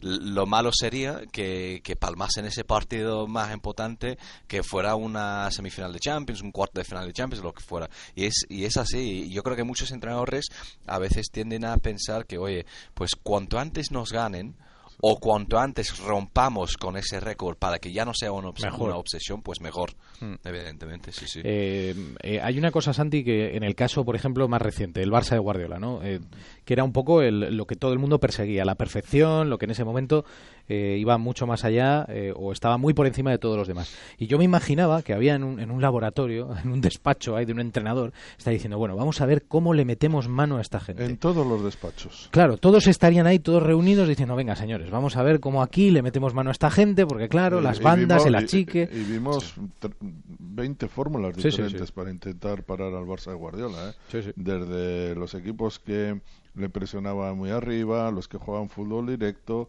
los que no salían del área. Hemos visto todo tipo de. Algunos lo, lo han conseguido, ¿no? Evidentemente. Y con el Madrid, pues como pasó con el Arsenal. El Arsenal estuvo un año sin perder un partido eh, con, con Wenger, que la gente se olvida de esto. La gente habla de Wenger como si no hubiera ganado na- nada, ganó mucho hace tiempo, pero estuvo un año y tuvo una poda, aquel nombre, un sobrenombre, era el de los invencibles. Sí. Bueno, pues todas las épocas se acaban, se acabó la de Guardiola Pues- y algún día la del Madrid también, pero Claro, Bueno, ahora- Rafa, además- Rafa, además, eh, Rafa, además vos- es- esa vosotros... memoria es buena, ¿eh? Digo, Rafa, que vosotros el año eh, que todo el mundo lo recuerda como el año del 5-0 del Milan, pero eh, ese año vosotros perdéis un partido, el partido que perdéis lo perdéis una semana antes o, o unos días antes en Balaídos, en un partido que se adelanta para que tengáis más tiempo de jugar ese partido frente al Milan, si no me equivoco, ¿eh? en el 89, ¿no? Eh, y es el partido que perdéis, no perdéis ningún partido más en toda la competición. Bueno, tengo mala memoria. ¿eh? Sincero, no, eh, tendríamos que tener ahí A Mr. Chip. A, Mr. Chip. Eh, bueno, eh, puede ser, puede ser, pero eh, yo creo que, que cuando coges una racha como la que ahora mismo tiene el Madrid, eh, bueno, todo el mundo primero ya de por sí quiere ganar al Madrid, pero si cabe, fíjate, ser el primero que rompa esa racha, pues eh, la repercusión, ¿no? Entonces, eh, yo creo que el, que el Madrid eh, ha conseguido algo en relación a lo que comentabas tú del equipo de Guardiola, eh, que ha conseguido tantos éxitos, eh, algo muy importante y muy difícil, que es, primero, a nivel individual, tener el mejor jugador en cada posición con respecto a sus rivales. O sea, ahora mismo, en duelos individuales, eh, solo se me ocurre una debilidad del Madrid, que es eh, para poderle hacer daño al Real Madrid, es medio campo. Es quitarle esa, eh, ese poder en el medio campo eh, para poder tener alguna opción. En cualquier eh, posición de defensa, el Madrid no tiene rival. En cualquier posición en ataque no tiene rival. ¿Por qué? Porque físicamente es un equipo muy poderoso y técnicamente igual. Pero es que aparte, lo que hemos dicho, el, el- gran acierto es el- la fuerza colectiva que han, que han conseguido, ¿no? que han aunado lo individual con lo colectivo. Y yo creo que, que ahora mismo está en un grandísimo momento. ¿Que perder algún partido? Pues lo van a perder, evidentemente, pero mm, es difícil. Y yo creo que por la cabeza de todo el mundo que se enfrenta a ellos, pues eh, de qué manera. Y no es, no es fácil, ¿no? Está claro. Está claro, está claro. Bueno, San Lorenzo de Almagro o Oakland City, hay que recordar que el Oakland City es un equipo eh, compuesto por gente más o menos amateur, ¿no? Es una gran sorpresa que estén aquí porque no se esperaba que estuvieran en esta situación, pero claro, eh, es lo que decís, al final, eh, por mucho que nosotros insistamos en la superioridad del Real Madrid, para el resto de rivales, ya sea el Oakland o sea San Lorenzo de Almagro, que es lo que parece que va a ser el San Lorenzo de Almagro, claro, para ellos ganar al Real Madrid es, o, bueno, ya no ganarle al Real Madrid, enfrentarse al Real Madrid es un regalo del cielo, Santi. Sí, hombre, yo creo, eh, sinceramente, no le he seguido esta temporada a San Lorenzo de Almagro, más la temporada anterior. Eh, los equipos argentinos, por su naturaleza, por su capacidad competitiva, tengan jugadores eh, conocidos o no tengan jugadores conocidos, son equipos muy difíciles. Eh, todos recordamos al, al Barça ganándole a Estudiantes de La Plata en el último minuto con un gol de Pedro y luego eh, en la prórroga con eh, Messi marcando el famoso gol con el pecho.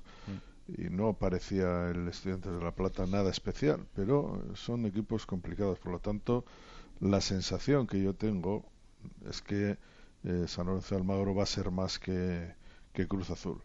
¿eh? Y también como es la historia, ¿no? Porque hace 50, 60 años eh, San Lorenzo de Almagro vino a España a dar lecciones de fútbol. sí, y porque el fútbol sudamericano era muy potente, porque en España, en Europa se había celebrado, había- acaba de salir o se estaba se estaba saliendo de la, la- había terminado la guerra, la Segunda Guerra Mundial un año, dos años antes, todo era pesadumbre.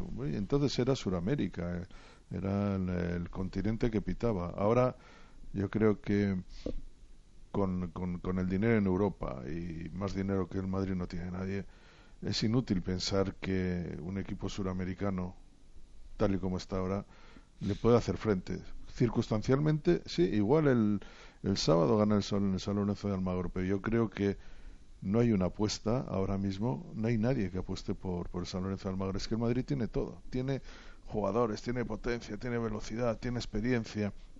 Han jugado partidos de esta, de esta categoría 200.000. Es un, eh, digamos, no hay nada en el horizonte del Madrid que sea preocupante en, en un- y además esa confianza que transmite. Es que eh, ya es una, una sensación de que es una rueda, ¿no? Bueno, y encima, eh, Sid, eh, el ambiente en el estadio, o sea, parecía que estaban jugando en el Bernabéu. Sí, no, hombre. Yo creo que es algo que, que, que, a ver, primero hay que reconocer que no tengo lo- la- las estadísticas y por lo tanto es muy difícil saberlo 100%. Pero sí que verdad que tú ves cierta, cierta corriente ¿no? de, de apoyo, internacionalmente hablando, y es muy llamativo porque depende de la época en que cada país se, digamos, se, se sube al tren del, del fútbol. Por ejemplo, tú ves que hay una cantidad enorme de aficionados del Manchester United en el Oriente Lejano. Luego, en, en África y en el Oriente Próximo, muchos del Madrid. En Norteamérica, muchos de Barcelona. En Escandinavia siempre eran del Liverpool. Y eso todo, en ca- cada caso, depende del momento en que estos equipos llegaron, o, o el fútbol de su país llegar, llegara a, a- a estos países. Por ejemplo, claro, ¿por, por qué hay tanta afición al Madrid en, en África, sobre todo en el norte de África, en, el- en África em, que no está por debajo de, de la Sahara y el Oriente Medio? Básicamente porque estamos hablando de países que se enganchan al fútbol español en la prim- primera época de los Galácticos. Y además el Madrid tenía a Zidane que para esa para, pa- para ese territorio es un futbolista claro que tiene una importancia tremendo. Se, se- claro se, se ve sobre todo por ejemplo eh, eh, en, en África la importancia del Chelsea por Didier Drogba. Se ve la importancia del Liverpool ya te digo en Escandinavia porque eran los años 70 y 80 y eso es algo que yo creo que se está viendo mucho mucho. Ahora la la- se está y- notando en el y- mundialito y, ¿eh? y en Marruecos porque la Liga Española es como la Liga Nacional. como La si ve- jugaran en- claro, la ve Claro, pero, el pero, pero el momento, claro, pero el, mimen- el momento del primer salto es muy importante. Del primer salto de fútbol español. en Y el primer está- salto es, es este. En Marruecos hay una hinchada del Barça impresionante. Sí, sí, sí, también, tremenda. ¿eh? Yo estuve, yo estuve allí. Yo recuerdo que a un jugador del Barcelona le mandé una foto de un, de una persona por, por la calle con una camiseta suya en mitad de la nada.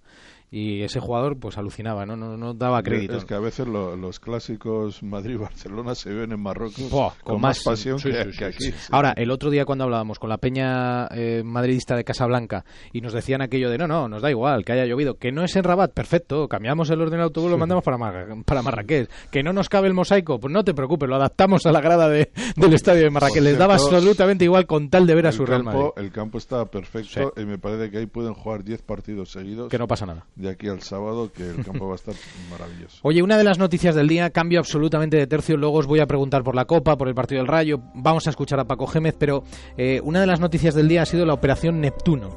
Eh, en esa operación que se ha detenido a 36 personas y que quiero hablar de ella con el jefe de investigación de las Sexta Noticias, que es ni más ni menos que el gran Manu Marlasca. Manu, buenas noches.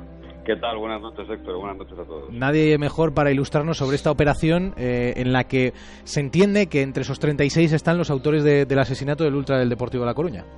Eso es, la policía ha desencadenado esta mañana, a primeras horas de, de la mañana, con el alba prácticamente, ha desencadenado esa fase, última fase de explotación de la operación Neptuno, ha detenido en total a lo largo del día a 36 personas y entre ellas habría de momento dos que estarían directamente relacionadas con el homicidio, con la muerte de Jimmy, ese seguido de Riazor Blues.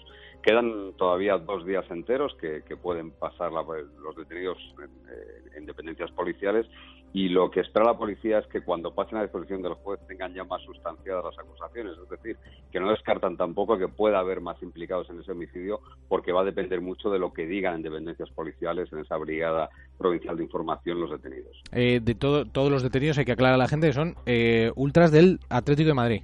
Sí, prácticamente la totalidad de ellos. Hay 36 detenidos, como decíamos, dos de ellos son menores de edad y ocho cuentan con antecedentes policiales por diversos delitos, daños, amenazas, robo con fuerza en las cosas, lesiones y riña tumultuaria. De momento, como digo, dos acusados de homicidio y los demás acusados de eh, tenencia ilícita de armas o de objetos peligrosos y de riña tumultuaria, todos ellos. Eh, Manu, durante estos días, yo recuerdo, recordarán los oyentes del primer toque, que el primer día, el, aquel domingo que, sucedió este acontecimiento en la Ribera del Manzanares, eh, yo le preguntaba a Miguel Ángel Gil, el director general del Atlético Madrid, le preguntaba por si tenía conocimiento de que dentro del Frente Atlético, en el sector más radical se hubiesen eh, instalado eh, ultras de un equipo polaco. Eh, me dijo desconocerlo. Nosotros fuimos escarbando un poco en esa información y había gente que estaba en, en esta, en esta pelea que, sucedió en el, en, el, Manzanares y nos decía que se oían gritos de, gente en, un idioma extranjero, ¿no? que no identificaban. ¿Entre estos detenidos hay algún miembro polaco de, estos equipos? Pues, Ahora, hasta el momento, con las prevenciones que a las que obliga el secreto sumarial que ha decretado el instructor, el instructor, todavía no han trascendido las nacionalidades de, los detenidos. Sí que han trascendido los datos que te he dicho, dos menores, un, un guardia civil, perdón, y un militar de carrera, un militar profesional que está entre los arrestados. Seguramente en las próximas horas iremos teniendo más información, porque lo que ha hecho la policía durante estas semanas que han transcurrido desde la muerte de Jimmy ha sido ir hilando, ir atando cabos, ir comprobando las imágenes de las cámaras ya no de seguridad de Madrid Río, sino incluso las que han aportado algunos particulares a los que la policía ha buscado y ha obtenido esas grabaciones para tratar de cuadrar ese puzzle que se ha completado finalmente con el seguimiento de los dispositivos, de los teléfonos móviles de muchos de los detenidos que marcaban exactamente el lugar en el que estuvieron ese domingo por la mañana y que les situaban allí en el lugar, en el escenario de los hechos. ¿no? A partir de ahí, a partir del análisis de las imágenes, se ha ido concluyendo y se ha ido cerrando, estrechando ese cerco sobre los que hoy son eran los objetivos. Hay que decir que la policía tenía 36 objetivos esta mañana cuando la Brigada de Información y, la primera unidad de la UIP ha desencadenado la operación y los 36 objetivos han caído. Es decir, que, que estaban todos bastante controlados desde hace unas cuantas horas, de hace unos cuantos días, y a partir de ahora el trabajo que toca, y es el trabajo eh, más farragoso, digamos, es desde esta misma tarde han empezado a tomar declaración, y ahí está ese juego del ratón y el gato que va a tener la policía con ellos, de ver qué hay contra cada uno y sobre todo de ver si alguno de ellos aporta y arroja algo más de luz sobre el hecho principal que se está investigando aquí, que es la muerte, el homicidio de Jimmy. Eh, dos detalles antes de despedirte, Manu. Eh, uno, de, uno de ellos, ¿se sigue sin demostrar que hubiese una quedada eh, premeditada entre ambos grupos ultras? Pues ahora será muy importante el análisis de esos teléfonos que les hayan intervenido a los detenidos. Hasta, hasta la fecha no había constancia quedada, es decir, sí que había constancia de la llegada de esos Riazor Blues, pero hasta el momento lo investigado hasta ahora y lo actuado hasta ahora en esta operación Neptuno lo que indica es que mm, localizaron, encontraron a esos eh, hinchas del Deportivo de La Coruña y ahí la gente del Frente Atlético que estaba, que había quedado a las 8 de la mañana, en las 7 de la mañana, perdón, en el bar que precisamente hoy ha sido registrado, ha habido solo tres registros en la operación, dos domicilios particulares, que serían los de los directamente implicados en el homicidio, y ese barrio Duratón, bueno, pues todo indicaba desde luego que no había habido tal quedada. Eh, a lo mejor el análisis de los teléfonos de, los detenidos dice lo contrario, pero a fecha de hoy mm, es lo que se pensaba. Eh, y la última cuestión, Manu, tienes una experiencia imponente en este tipo de, cuestiones y en este tipo de investigaciones. Eh, yo el otro día veía unos vídeos de pues de los años 87, 93, diferentes vídeos en los que se trataba en televisión abiertamente eh, cómo eh, en diferentes debates eh, grupos se oponían unos a otros y se echaban en cara, nos habéis sacado las navajas, vamos, con una naturalidad tremenda. yo ahora esto, si esto ahora lo ponemos en la televisión, era un programa de Anchón Urrusolo, Riff y Rafe, es Santi, ahí en, la TV, un programa terrible, ¿no? Allí se, estaban Riazor Blues, está el Frente Atlético, estaban ultras de, los Yomus, estaban Indargorri, Peña Mújica, bueno, todos, estaban allí todos, ¿no? Entonces, se hablaba de eso, ¿no? Abiertamente. Nos han sacado las navajas aquí, tenemos que ir allá, pero no vamos a correr porque nos vamos a defender con una normalidad tremenda. Esto puesto hoy en televisión sería Pero Sería yo creo, terrible. yo creo que la sociedad está eh, más preparada para eso, está menos habituada a, a la violencia y es Correcto. mucho menos tolerante, afortunadamente, con la violencia.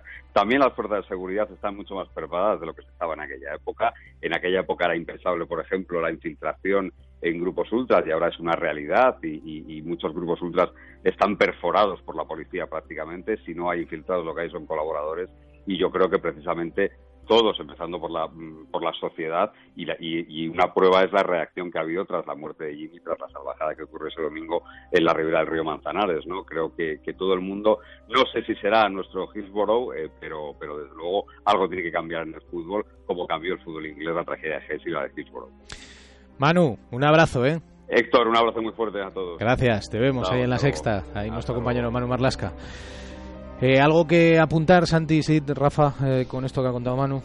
No, que a ver qué ocurre, ¿no? Eh, durante estos dos o tres días, si se, se cierra la operación, si tenemos más detalles, porque todavía quedan eh, partes que no, no, no se han resuelto públicamente, no, no sabemos. Me sorprende mucho la, la detención de, de un militar y de un guardia civil. Esta gente está para hacer cumplir la ley, no para vulnerarla, ¿no? Claro. Y además a- andar con, con grupos de estos extremistas, no sé. es- Pero bueno, ya te digo que no- más noticias de las que ha dado Mar- eh, Manu Marlasca no, no hay ninguna.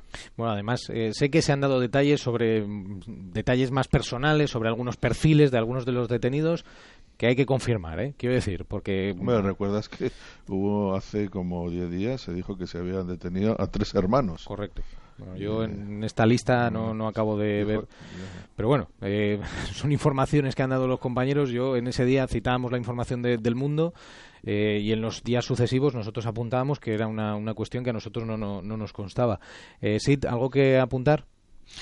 No, bueno, yo, yo básicamente quería apuntar lo que, lo que ya venía apuntando cuando lo hablábamos hace, hace una semana y tal, que, que a mí en, en muchos momentos me ha dado cierto miedo la seguridad con la que hablábamos todos de, de cosas que no sabíamos. Por ejemplo, la seguridad con, con la que hablábamos de una quedada y resulta que, bueno, resulta, de momento todavía no está confirmado que hubiese tal cosa. O sea que, por, por lo tanto, lo único que, que a mí se me ocurre a estas alturas que, es, que, es que me parece que es necesario eh, que, que andemos con cuidado, que, Sí. no, que no supongamos cosas que parece que desde el principio queríamos suponer ciertas cosas. Mm. Y, y- y en ese sentido creo que, creo que es importante que, que actuemos todos con, con, con responsabilidad. Luego ya si se confirma lo del guardia civil y del militar, pues eh, me parece mm, pues un dato muy muy importante. Bueno, más que nada eh, es gente en la que tú confías para que te proteja y de repente pues eh, los Claro. implicados Claro, en este tipo de y- y, situaciones. ¿no? y a raíz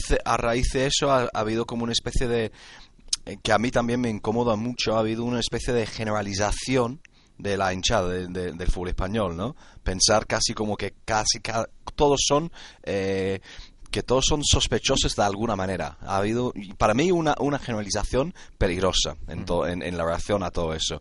Y claro, si vamos a hablar de una generalización de la afición, pues ahora resu- pf, es que no sé, es que creo que creo que hay muchos que no han pisado con cuidado y entre ellos eh, pues gente de mucha autoridad y, me da me da cierto miedo, la verdad.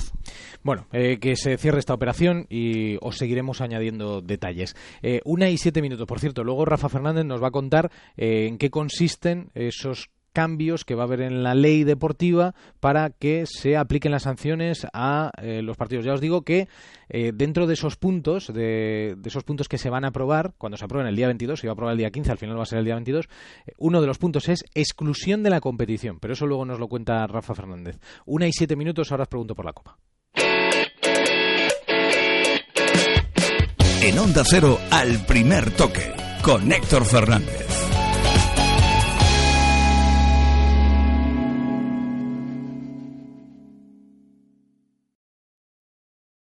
Sé que hasta 10 kilos de ropa en un pispás con Magic Dry, el armario secadora portátil. Casi no tendrá que plancharla. Solo en americanshopping.es. En los Montes de Galicia tenemos tu comida o cena de empresa. Con menús de Navidad y menús de grupo que se ajustan a tu paladar. Y precios que se ajustan a tu bolsillo. Hasta con el cansino del grupo nos lo pasaremos de maravilla. Consulta nuestra web o llámanos para más información. 91 355 27 86 o 91 315 61 29. Losmontesdegalicia.com. El placer de comer. Ya seas de los que iría con sus amigos hasta el Polo Norte, de los que prefieren jugar al golf que verlo por la tele, de los que se perdería con una tribu de tuaregs, de los que se dejan llevar cuando sopla el siroco, o seas un fan de los Beatles, seas como seas, siempre habrá un Volkswagen para ti. ¿De qué Volkswagen eres tú? Descúbrelos en la red de concesionarios Volkswagen de la Comunidad de Madrid. Te damos hasta 1.500 razones para venir, solo hasta el 31 de diciembre. Vuelve Navifan, el evento familiar que te trae las mañanas más divertidas de la Navidad, con actuaciones de Dubi Kids, la pandilla Vendrilo, Conecta Kids, No es Ruido, Raúl Charlo y la banda de Mirella. Este año en Kinépolis Diversia La Moraleja, los días 26, 27 y 28 de diciembre y 2, 3 y 4 de enero. Consulta el calendario y compra tus entradas en navifan.es. Onda Cero Madrid 98.0 Hazlo porque cuando te levantas siempre recuerdas el mismo sueño. O porque sabes que si lo hicieses serías el mejor. Pero hazlo. Porque si sueñas con una oportunidad profesional, en la Comunidad de Madrid te ayudaremos a hacerla realidad. Entra en emprendelo.es e infórmate de los cursos de formación para el empleo. Comunidad de Madrid, la suma de todos. Productos extremeños. Mmm, qué buenos. Embutidos y jamones de bellota, carne ibérica fresca, cabritos y cochinillos ibéricos, directamente de Extremadura a nuestras tiendas en la calle Sierra Salvada 40 y Santa Alicia 31.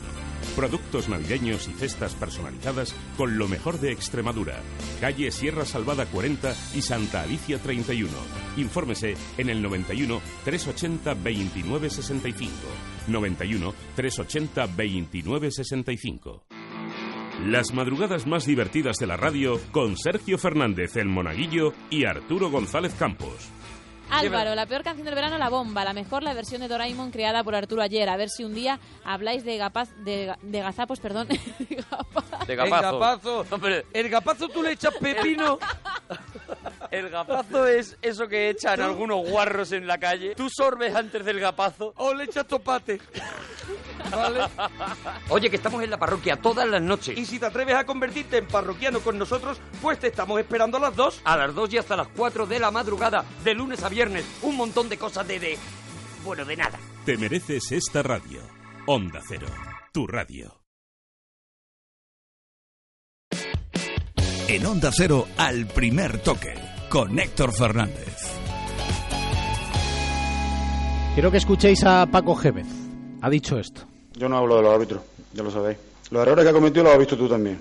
O sea que no hace falta que yo te los cuente. Pero bueno, que un árbitro se puede equivocar, pero creo que hoy nos ha perjudicado muchísimo. Mira que yo nunca hablo de los árbitros. O sea, para que yo hable de un árbitro tiene que estar mal, mal de cojones. O sea, mal, pero como los perros. Y no es una jugada solo, pues no te voy a decir la jugada del gol de, de, de Cristian, o el fuera juego que no ha pitado, o un penalti que no ha pitado faltando nada a Raúl, Baena que no ha sido capaz de pitarlo, sino ha sido un machaque continuo durante todo el partido. Por eso estoy mucho más orgulloso de lo que ha hecho mi equipo, porque ha tenido que luchar en contra también de un árbitro y de tres asistentes, con lo cual le doy mucho más mérito a lo que ha hecho mi, mi equipo y mis jugadores.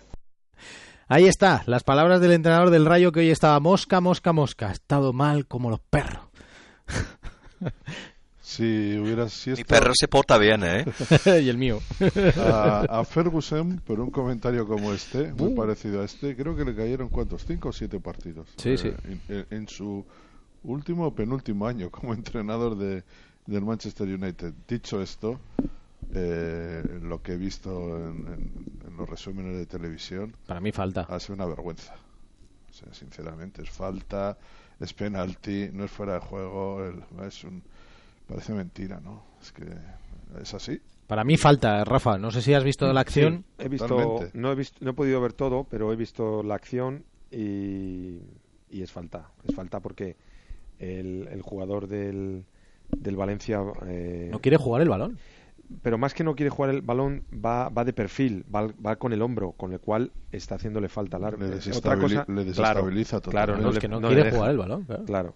Entonces eso, eso la verdad es que choca, ¿no? Eh, hombre, yo, yo entiendo el, el cabreo, el mosqueo de, un partido que ves que, puedes conseguir mm, una, una clasificación, sobre todo entiendo cuando se producen serie de acontecimientos, ¿no?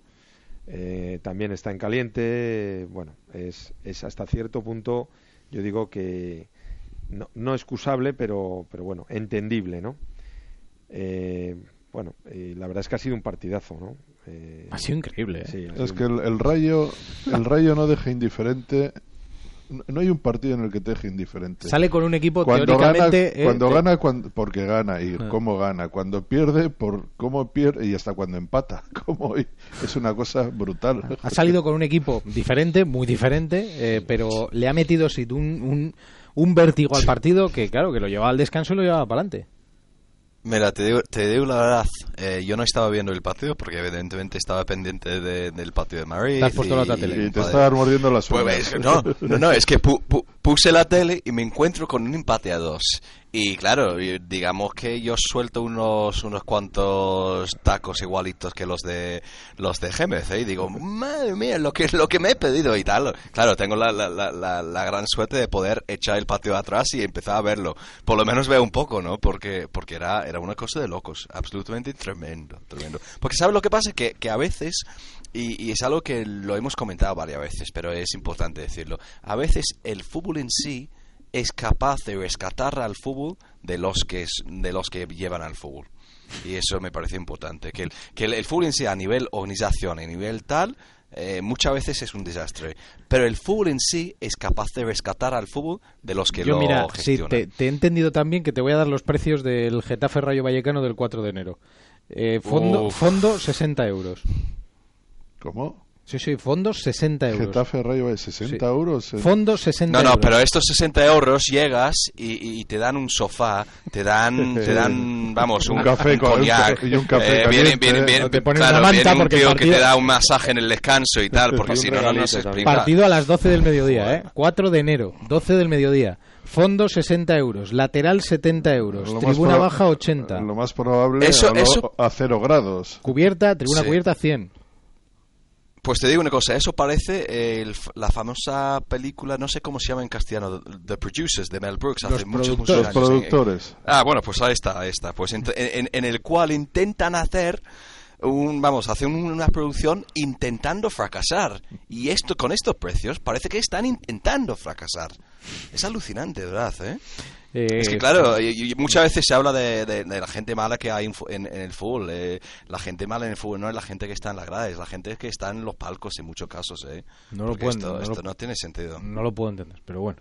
del partido del Barça nos quedamos así a bote pronto con que han vuelto a aparecer algunos jugadores, jugadores de la cantera, Samper, lo de Adama, que Pedro ha hecho un hat-trick, pero sobre todo que Montoya ha sido titular. Eh, ha jugado minutos, ha jugado frente al Huesca. No sé si esto eh, soluciona una situación que ya nos contó Alfredo Martínez que no tenía solución, es decir, que el jugador había pedido el traspaso y además era de manera unilateral, ¿no? Que él se quería ir y punto, pero no, no creo que cambie nada. No, yo creo que... Hombre, la sensación que tengo es que adelanta a Douglas. Eso es lo primero. Que, bueno, en la escala no es mucho, pero algo es. Eh, todavía le queda. Bueno, los extremos también le arlantan, ¿no? Sí, sí. Bueno, queda, queda, queda, Adriano, queda, queda eh, Alves, evidentemente, y parece, ¿no? Como que Montoya, su carrera en el Barcelona, está a punto de, terminar. Para mí es una pena. Yo creo que Montoya tenía las condiciones, o tiene las condiciones, para haber hecho una buena, una buena carrera en el Barcelona, especialmente en la etapa en esta etapa de Alves, que tampoco ha sido el Alves de los mejores años, pero bueno, no sé lo que lo que ha sucedido ahí. Y, no no tengo no tengo la impresión, excepto que ocurra algo, no, sé qué, una lesión o tal, que, que vaya a tener muchas oportunidades Montoya. Yo ya estoy leyendo en la prensa inglesa que como que está preparado, está dispuesto a ir a a la, a la, Premier, ¿no? Sí, eso es más o menos lo que estoy leyendo. Y además es un futbolista que desde hace tiempo eh, hay clubes en Inglaterra que tienen interés en él. No sé, sinceramente, hasta qué punto pueden eh, concretarse estos intereses, pero, pero sí que es un futbolista que, que está muy seguido por, por algunos clubes ingleses. imagínate el Manchester City, por ejemplo, que tiene, que tiene a Zabaleta y que hemos visto jugar a Clichy de lateral derecho siendo lateral zurdo. Y muy zurdo además. Pues, pues Montoya es una, un jugador de super garantía para este tipo de equipos. Hmm. Pero vamos a ver. Luego, Adama es curioso, pero Adama jugó con Martino y jugó algún partido en la liga, algunos minutos el año pasado. En la liga, ¿eh? no en partidos intrascendentes. Y es un jugador muy, muy particular porque es un, un extremo derecho, bueno, no sé, terminará convirtiéndose en un delantero de todo el frente de ataque, ¿no? Pero es un jugador que con lo joven que es tiene una potencia tremenda. Casi todo lo hace con la, con la derecha, muy poco con la izquierda. No tengo la sensación de que todavía vea bien el, el juego, pero, pero cuidado con él, ¿eh? Porque es un jugador muy, muy poderoso. Hmm. Rafa. Sí, pero no para jugar en el Barcelona. Ah, no. Es que, es que tenemos claro que, que hay tres jugadores que son que son insustituibles, que juegan actualmente. Pero Adama, ¿qué edad tiene? 19 años tiene, me parece. Sí, pero son jugadores que necesitan tener minutos. Eh, mirar, eh, Munir. Munir de, ha pasado de, de, ser indiscutible, también por, por las circunstancias de que no estaba Luis Suárez, eh, la lesión de Neymar al principio, jugador que incluso la selección, y ha pasado, mm, es que es duro para el jugador, es tremendo. Si no tiene una cabeza medianamente amueblada y si no tiene gente alrededor que le pueda aconsejar, ese chaval ha pasado eh, de la noche a la mañana de ser las portadas de todos los periódicos a, a, no, a no conocerle nadie, o sea, no, no acordarse nadie.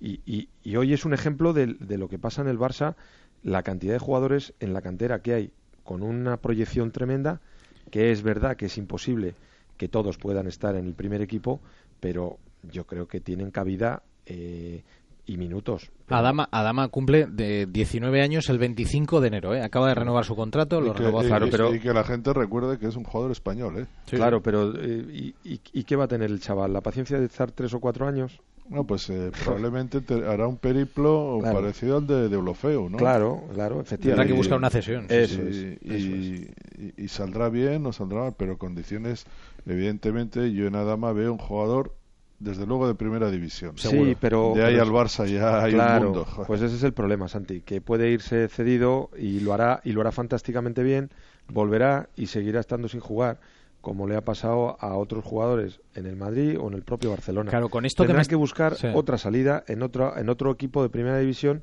o en, en otra liga que afortunadamente... Hombre, a no ser que haga un papel un poco como el que hacía Gese el año pasado en el Madrid, ¿no? Que hay tres delanteros y uno más, cuatro. Pero hay una cosa con esto que estamos comentando y con esto que estás diciendo tú, Rafa. Eh, es que ahora eh, sale a la mesa el nombre de Royce, ¿no? Lo va a fichar el Madrid porque así el, Barça también lo quiere, pero no lo puede fichar. vamos a ver.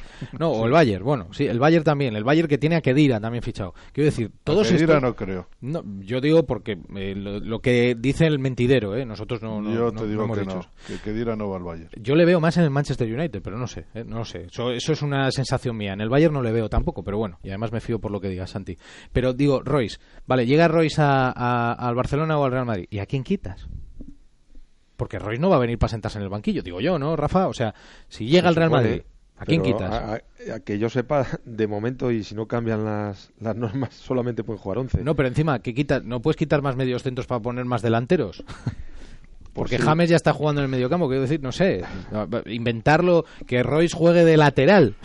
Pero el, es que... el único caso que conozco es el de los recientes partidos del Bayern, que ha jugado con. Esto es así, ¿eh? Con Alonso, Robben y Ribery a los dos lados de Alonso. Y por delante, eh, Müller, Goche y Lewandowski. ¿Qué te parece? Pero eso, eso ahora, ¿eh? cuando lleguen los momentos, solo van a jugar tres, evidentemente. Claro, está claro. Pero, Rafa, claro. Neymar, Suárez, Messi, eh, Bale, eh, Cristiano Benzema o con Isco y todas estas variantes que hemos visto en el Madrid. ¿Qué hacemos?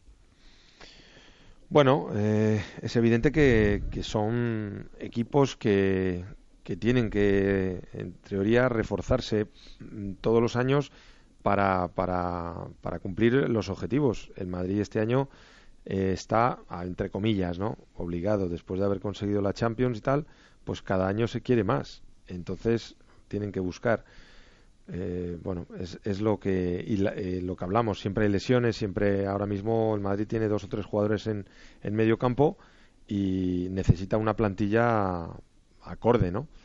pero es evidente que tienen que asumir un rol y esa también es una labor importante del entrenador de saber dar minutos, de tener a la plantilla eh, competitiva, eh, dispuesta y que determinados jugadores, no todos, pero determinados asuman ese rol de, de entrar y salir cuando otros no, no, no, lo hacen, ¿no? Y no es fácil. Hmm. No sé, si es que me llama mucho la atención. ¿eh? Nosotros hablamos, oye, hay información, yo lo he dicho antes, ¿eh? esa sensación del Real Madrid de que si el jugador se mueve ellos van a tener opción de, firmarlo siempre y cuando les, interese. Esa eh, impresión de que el Barcelona si estuviera en el mercado podría intentar pero claro pero si es que es que si llega este jugador a quién sacas pero también es verdad Santi perdona que, que, que también pensábamos eso este año y sin embargo cuando claro entra alguien tiene que salir Sale otro. Claro. pero, de estos quién va a salir pues no lo sé pues eh, a lo mejor imagínate que interesa vender a Isco. Claro es que quién sabe. Eh, es que muchas veces dices, ¿quién se pensaba que se iba a ir Ocil? No. Eh, o quién se pensaba que se iba a ir. claro, o sea, eh, es, que el, es que el fútbol cambia mucho y depende de lo que te ofrezcan, pues a lo mejor te interesa porque lo que viene puede también y depende de la temporada que hagas claro. si no, ganas nada o no ganas lo que crees que tienes que ganar o ahora también hay circunstancias que a nosotros puede que se nos escapen. La típica renovación que se ha encallado que no hay manera pero claro. no veo yo circunstancias no o, también eh, una manera de, de, actuar del propio jugador dentro de la plantilla del grupo su comportamiento. Son tantas cosas que por eso muchas veces desde fuera se habla eh, sin tener el, el, conocimiento del día a día y, cómo se comporta esa persona, porque se da el caso de que hay jugadores que dan un rendimiento extraordinario, pero luego a nivel eh, social, digamos, hmm. eh, colectivo, con son pues, problemáticos. son problemáticos. O sea, es que por eso digo que muchas veces se nos escapan todo ese tipo de cosas que, que, que solamente las saben los que están dentro, ¿no? Y hay otro factor que muchas veces yo creo que es la, la voracidad de los clubes. O sea, que hay clubes que, pongamos, en y no sé si es el caso, pero vamos a suponer que es el caso, solo para, para, para, ilustrar un poco lo que quiero decir. Eh, supongamos que el Madrid realmente, realmente quería a Marco Royce, supongamos que no, pero claro, sabe que si no le ficha, si no lo ficha el Madrid, lo fichará otro. Entonces yo creo que en muchos casos hay clubes que van fichando futbolistas un poco con la idea de que nadie más los tenga. Y eso yo, yo, que lo veo con, digamos, con una perspectiva que, que va más allá del Madrid, del Barcelona, del Chelsea, del Man City, por ejemplo, eh, eh, no sé, a mí, me, a mí me da cierta pena. Me da cierta pena que hace 15 años yo tenía la sensación de que todos los clubes tenían por lo menos un futbolista muy, muy, ya, pero hay, hay, una cuestión y ahora hay clubes que los tienen todos. En la ingeniería esta eh, del mercado, voy, a, voy a imaginarme una cosa, voy a especular. ¿eh? Imaginad que de repente el Madrid sabe que el Manchester United tiene pasta para fichar a Cristiano Ronaldo, que tiene un pastizal, tiene 200 millones para ofrecer y, y además para pagarle una ficha de 30 millones al jugador, yo que sé, una barbaridad. Eh, hombre, eh, intentando, si, si, el Manchester United eh, ve que el Real Madrid está detrás de un jugador, ellos también se meterán, de alguna manera intentarán encarecer a otro jugador para que en el mercado el Manchester tenga menos peso porque sabe que va a hacer otra operación muy importante. No sé, ¿sabes? Es que... Esos son, esos son juegos de... Eso es Wall Street. tal cual, Pero... Oye, fíjate lo de Wall Street con Neymar. Lo de Si, hay, algo, fíjate, fíjate. Si hay algo evidente es que hasta ahora el Madrid y el Barcelona se han impuesto siempre cuando han, cuando han querido un jugador se lo han llevado. Siempre. Hmm. En los últimos años, quiero decir.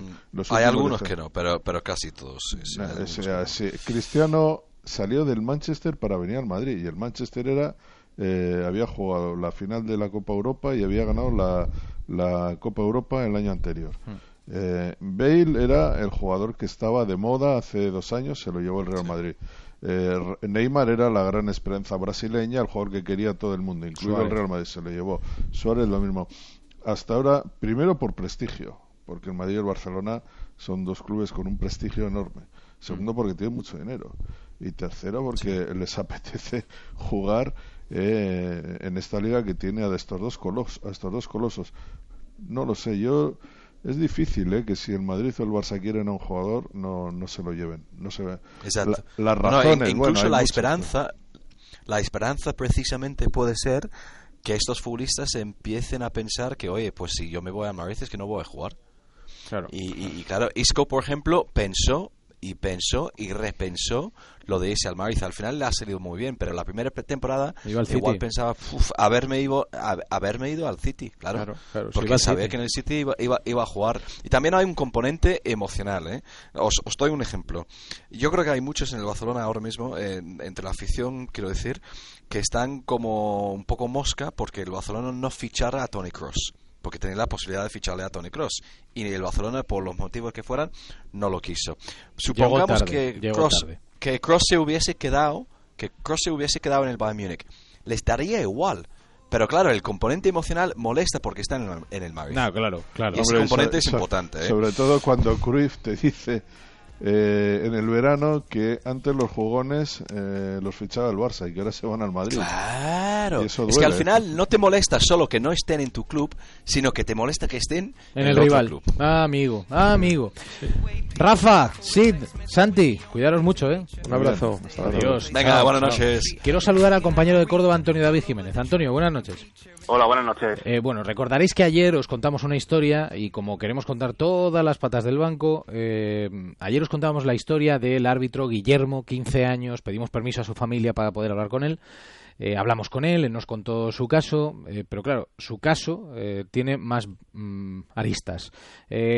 Antonio, cuéntanos qué ha pasado hoy pues que la policía ha abierto un proceso de investigación de todo lo relacionado en el partido y la agresión al árbitro y la policía ha desvelado que según lo acontecido en realidad no se puede catalogar como un delito la agresión y sí como una falta, pero bueno, la investigación sigue abierta, eso por un lado. Por otro también, eh, ayer, eh, esta mañana en este caso, se ha procedido a la toma de declaración a los testigos eh, por parte tanto de los eh, las personas allegadas a Guillermo, al árbitro, como también al presidente del Calahorra. Y de hecho también ya se ha desvelado por fuentes judiciales que incluso la vista del juicio podría tener lugar la próxima semana, es decir, se quiere cuanto antes agilizar los trámites en cuanto a todo lo, lo, acontecido. Eso por la vía penal, también por la vía deportiva, la Federación Cordesa ya también ha trasladado expediente de todo lo acontecido al club para que también presente sus alegaciones. Bueno, eh, ayer eh, durante la entrevista a Guillermo muchos oyentes se solidarizaban con Guillermo, le mandaban todo su ánimo, recordamos, recibió un puñetazo, insultos gravísimos,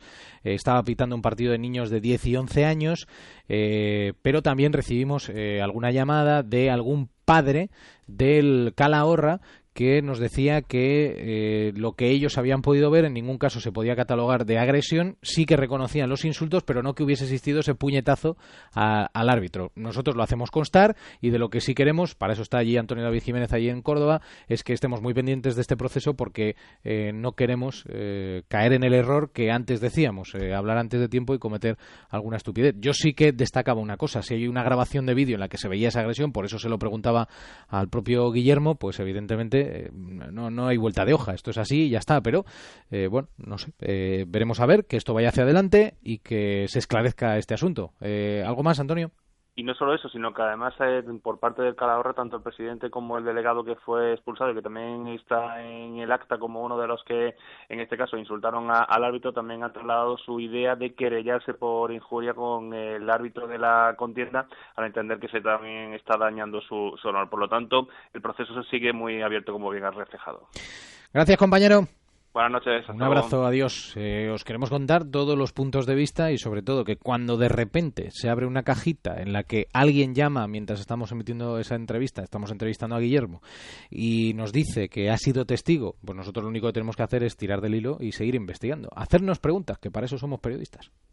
Con solo un gesto, deja de fumar. Iníciate en el running, duerme bien y cuida tu alimentación. Entra en objetivobienestar.com y los mejores médicos, nutricionistas y entrenadores te ayudarán con planes personalizados para sentirte mejor. Atención telefónica ilimitada, sin colas ni esperas. Regístrate gratis en Objetivo Bienestar. Revisar los neumáticos de tu vehículo siempre es importante por tu seguridad. Y ahora y hasta el 5 de enero en los talleres Motortown de Hipercor y el Corte Inglés, todos los neumáticos Pirelli tienen un 80% de descuento en el segundo neumático. Además puedes pagarlos hasta en 12 meses sin intereses. Solo en Motortown de Hipercor y el Corte Inglés. Tu taller de confianza. Papá, mira, papá, mira, papá, mira, papá, papá, ¿me estás mirando? El asistente de salida involuntaria de carril del SEAT León te alerta cuando te desvías del carril. SEAT León TSI 110 caballos AITE con la última tecnología en seguridad y con todo lo que un padre necesita por 13.900 euros. Estos días en mi casa hay adornos, guisos y uvas, los niños de vacaciones, pero a mí no me perturba. Tengo fibra y tele, tengo cine y series, 100 megas de fibra y 80 canales. Tengo fibra y tele, tengo cine y series, 100 megas de fibra y 80 canales. Na, na, na, Esta Navidad Fusión Televisión te sigue dando más. 100 megas de fibra y más de 80 canales. Regálatelo en tu tienda Movistar. Gana prestigio, gana elegancia, gana posición. Pierde puntos, pierde el carné, pierde incluso la vida. El 43% de los conductores fallecidos en 2013 dieron positivo en drogas, alcohol o psicofármacos. Por eso se está realizando una campaña de vigilancia. Saca tus drogas de la circulación. Haz tu parte. A tu lado vamos todos. Dirección General de Tráfico, Ministerio del Interior, Gobierno de España. Hola familia, os presento mi nuevo libro, En familia con Carlos Arguiñano. Las mejores recetas para disfrutar en casa junto a los tuyos. Más de 350 platos y los mejores trucos para dar a tu cocina mi toque personal. Mis mejores recetas para cocinar en casa. En familia con Carlos Arguiñano. Editorial Planeta. ¿Sientes que no disfrutas del sexo como antes? Toma Energisil Maca. Con Energisil disfrutarás y repetirás. Energisil Maca, tu energía vigorizante. Este jueves, la brújula pone rumbo a la bañeza. Por tercer año consecutivo y con motivo del décimo aniversario de la emisora de Onda Cero, Carlos Alsina estará en directo en La Bañeza, cuna de la más variada gastronomía y de los mejores carnavales de la comunidad, declarados fiesta de interés turístico nacional. Patrocinan Ayuntamiento de La Bañeza, Cooperativa de Productores de Patata Prodeleco y el Roscón de Reyes de Confitería Conrado. Este jueves en directo desde el Teatro Municipal de La Bañeza a partir de las 8 de la tarde, La Brújula, con Carlos Alsina. Te mereces esta radio. Onda Cero. Tu radio. Medalla de plata para Javier Gómez Noya, su Lo importante es que había que ir poniendo bien la pirada, colocando bien. 192-900, España se va a llevar la medalla de plata por delante de Nunca una derrota ha de ser tan destacada como Pues esta. no hay nada más que eso, entonces siempre tienes que buscar metas. Raúl Granado, muy buenas. ¿Qué tal, Héctor? Muy buenas. A ver, un montón de cosas porque tengo a Rafa Fernández por ahí. Rafa, ¿qué tal? Hola, muy buenas noches. Eh, ha estado en la gala de- del COE, ¿verdad? ¿Qué tal ha ido eso? Bueno, pues eh, como siempre, en estas galas eh, alegría, ¿no? Porque son galas en las que ves a muchos premiados, mucha gente que a la que se reconoce su su trabajo no solamente eh, directamente como deportista, sino también eh, en muchos ámbitos del mundo del deporte y las grandes estrellas han sido eh, dos nombres propios que han sido las- los galardonados como deportistas, ¿no? Mireia Belmonte y el patinador Javier Fernández, eh, que acaba de hacer esa gran actuación en Barcelona el pasado fin de semana. Bueno, alguien que no estaba presente porque está en Holanda, una buena amiga de este programa es Jennifer Pareja. Hola Jenny, Hola, ¿qué tal? ¿cómo estás? Pues bien, bueno, eh, derrota dura hoy, pero bueno, eso es muy largo y, y todavía queda. Series mundiales, ¿no? Liga Mundial, Liga Mundial. Liga Mundial, correcto, ahí ha habido un error de concepto. Bueno, No, que, no, no. que queda mucho, ¿eh? Queda mucho, queda mucho. Sí, de momento llevamos dos partidos, ganamos a Alemania en casa, hemos perdido hoy con Holanda, pero bueno, queda Grecia todavía y queda toda la vuelta. O sea, somos un grupo de cuatro y es partido de ida, y vuelta. Por eso, que lo que se hace mal en la ida se puede arreglar en la vuelta y si es fuera de casa, bueno, pues se puede, se puede arreglar luego cuando se juegue aquí. Bueno, el caso es que a Jenny le dio, eh, Granado, No, le, dio por ahí, ahora- le dio por ahí. A partir de ahora, cuando hablemos con ella, hay que preguntarle en qué disciplina estamos hablando. Claro. Porque lo siguiente puede ser baloncesto, balonmano, eh, fútbol playa o lo que le salga de las narices. Pero Jenny, ¿pero cómo se te ha ocurrido? Pues nada, me, a ver, realmente me liaron, pero yo soy muy fácil de liar. Entonces me vino el entrenador de natación, me dijo si me apetecía, que bueno, de velocistas iban justitos y demás, y si me apetecía tirarme a intentar, bueno, hacer las mínimas para el Campeonato de España y a nadar el Campeonato de España, aprovechando que era en Sabadell. Y eso, yo que me lío fácilmente y que los retos es algo que me mola, pues dije, venga, pues vamos para allá. ¿Y cómo fue? A ver, cuéntaselo al, al que no lo sepa. Pues, pues bien, bien, bien, la verdad es que no me puedo quejar. Eh, nada, me lo pasé muy bien, eh, en espalda quedé octava, en el relevo de 4 por 50 libres sacamos una medalla Y al día siguiente eran los 50 libres y la verdad es que súper bien, pero... con Sí, sí, pero cuéntalo ahí- todo, cuéntalo todo. ¿Qué ¿Qué pasó ahí? cuento, qué cuento?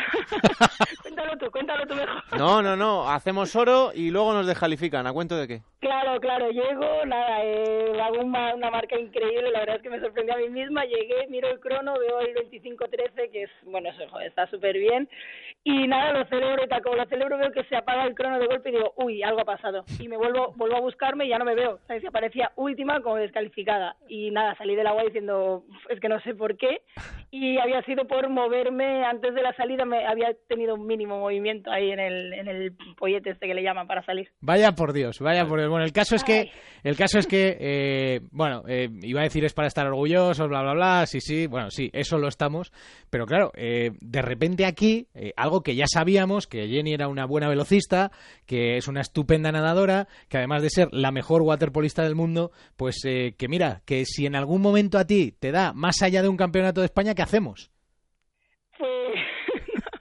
No lo sé, no lo sé. De momento se ha quedado en experiencia y, y no sé, pero sí que es verdad que se me ha quedado la espinita ahí clavada un poco y Claro, es que, ¿eh? es que tengo la, tengo la impresión, ¿eh, Jenny, conociéndote un poco. Eh, llegas al Campeonato de España sin una grandísima, ¿eh? Va a ver cómo va esto, de repente te ves ahí en el equipo bien, te ves este día y que pasa lo de la descalificación y dices, ostras, es que no es que pueda competir, es que encima les puedo ganar.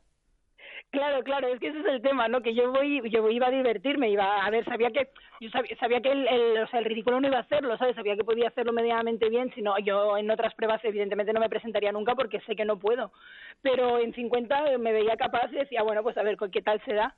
Y claro, como tú dices, conociéndome un poco, eh, claro, al ver que, que esto ha ido bien y que, joder, que estoy ahí, pues se me ha quedado ahí un poquito clava la espinita de, de decir, oye, pues ¿por qué no? ¿Sabes? ¿Por qué no intentarlo? Ya veremos, ya veremos. Se puede- Bueno, la prioridad es el waterpolo, eso está claro, Sí, así que... sí. Te iba a decir si, si se puede compatibilizar, si se puede compatibilizar el entrenamiento y la preparación del waterpolo con una hipotética preparación para una competición de natación.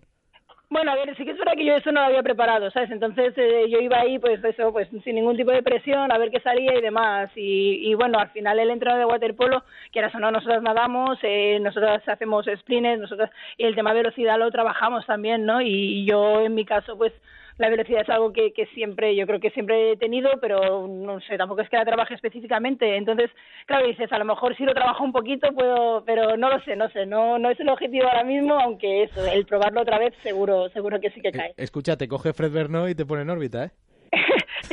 Eso le digo yo muchas veces, a veces que le veo este, este campeonato que le he visto, se lo, se lo dije, digo, oye, esto vamos a prepararlo, eh, creo, no sé cuánto, pero no, no, Cono- Te pones tú con Fred y me parece que le pones firme tú a él.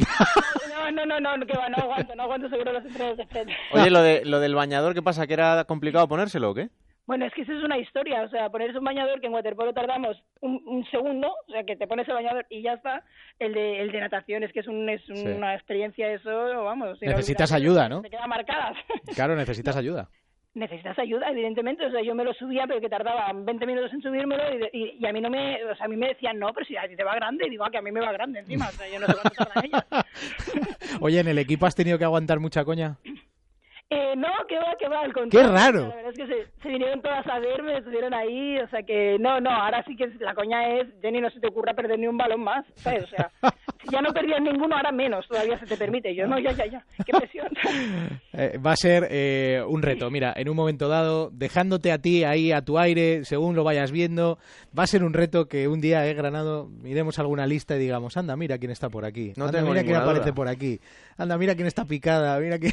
No tengo ninguna duda. Es que ya sabéis cómo soy, ya sabéis cómo soy, no os voy tanto, a engañar, o sea, competitiva y vamos.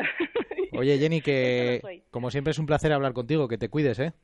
Y muchas gracias, igualmente, muchas gracias por estar pendientes, ya lo sabéis. Un besazo, reparte abrazo. besos ahí al equipo, ¿vale? Vale, se lo reparto de vuestra parte, un besito. Chao, un beso, Chao, chao, chao. Jennifer Pareja, la mejor waterpolista del mundo, le ha dado por, eh, bueno, pues por ponerse a batir ahí unos récords, ¿eh? Eh, No, no tanto como récords, no, pero sí a competir con, con nadadoras. Esto, No, vamos, desde esto, luego- esto es algo que en un momento dado a deportistas de super nivel les puede pasar, claro, que de repente se vean, pues claro, que son velocistas que, que como ella, eh, pues lo normal en los grandes torneos es que gane todos los sprints que se disputan en un torneo, lo normal, lo normal, pero eh, claro, ahora le hemos visto en una competición de natación y de repente, pues, pues No, oye, y, y salir de, de competir en esa competición, irse a la piscina otra vez con su equipo, el Club Natación Sabadell, y ganarle 7-15 al Club Natación San Andreu y meter tres goles.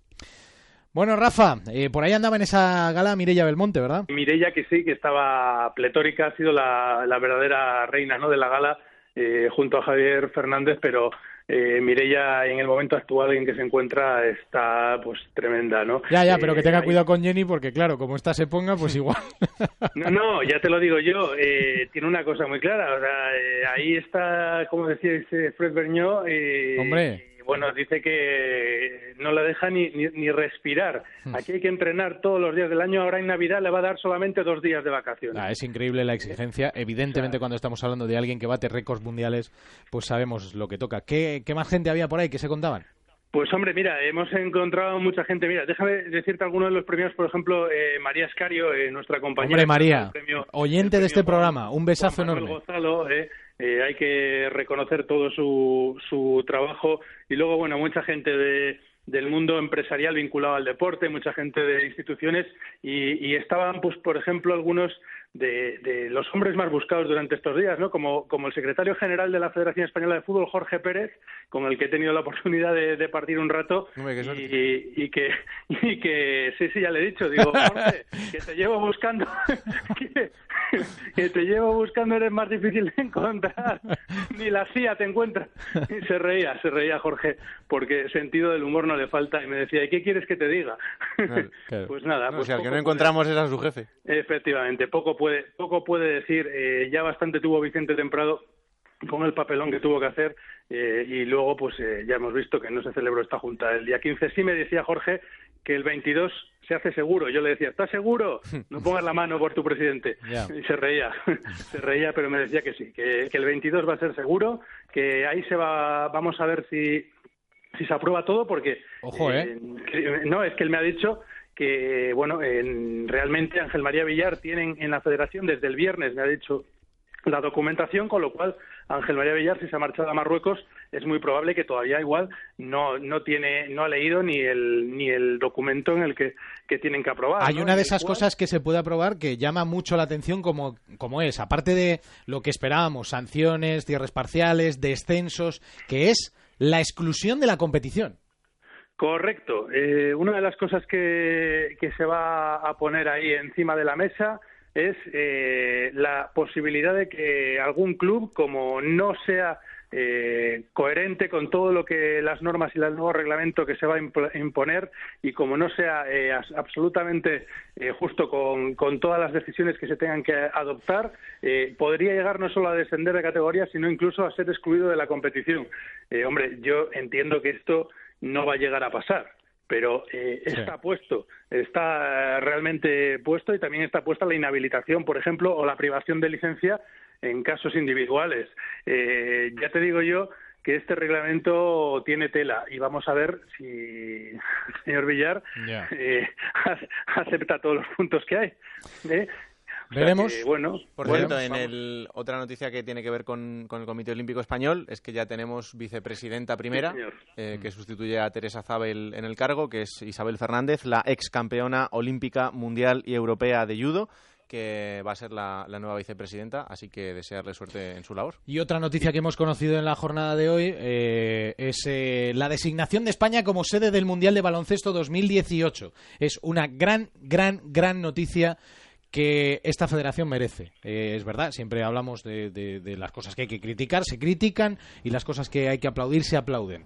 Eh, Mundial 2018, la Federación de Baloncesto lo ha perseguido con ahínco absoluto, y sobre todo su presidente, José Luis Sáez, que ha insistido muchísimo en esta, en esta cuestión, en este Mundial, que es una grandísima noticia para el deporte español que se celebra aquí en nuestro país. ¿Algo para rematar, Rafa? Pues que también tenemos ya equipación, equipación olímpica. Hasta 2020 el Comité Olímpico Español, después de toda la polémica que hubo con Bosco, va a ser una marca española, va a ser la marca Joma la que vista a nuestros deportistas. Bueno. ¿Es bonita o no? Eh, yo no la he visto. Ya veremos, espérate que todavía tiene que salir, hombre, espérate, espérate. Seguro que sí, seguro que sí. Seguro que sí, seguro que está así. En el. Adiós, Rafa. Hasta luego. Por cierto, bueno, ahora os cuento una cosa de, de Pablo Lasso.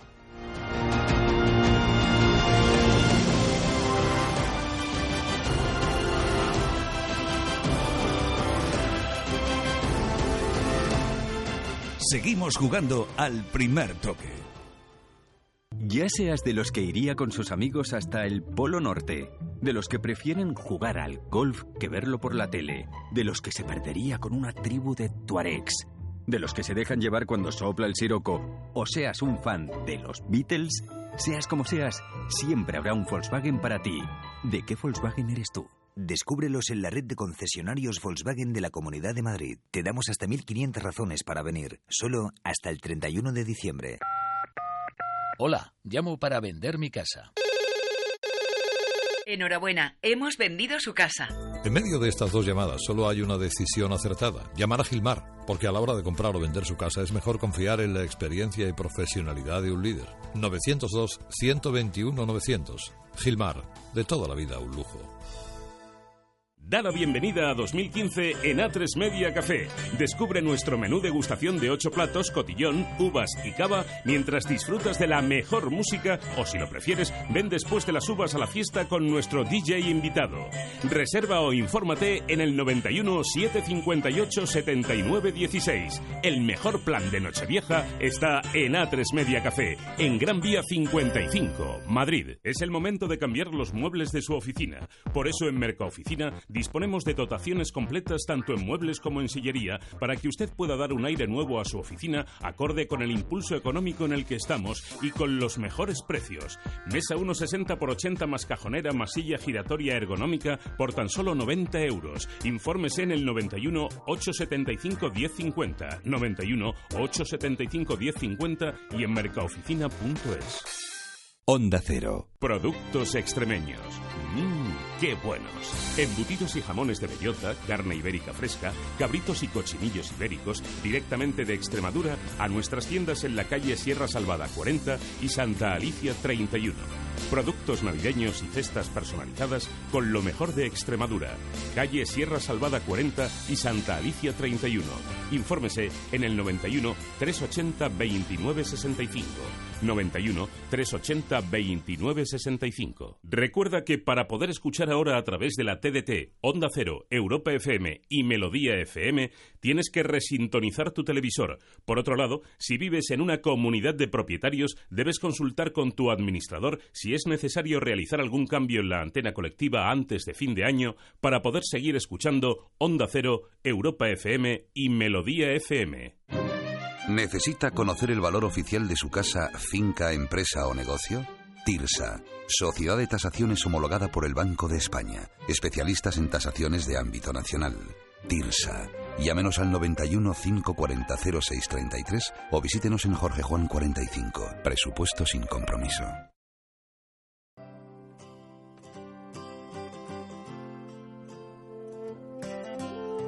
En Onda Cero, al primer toque, con Héctor Fernández.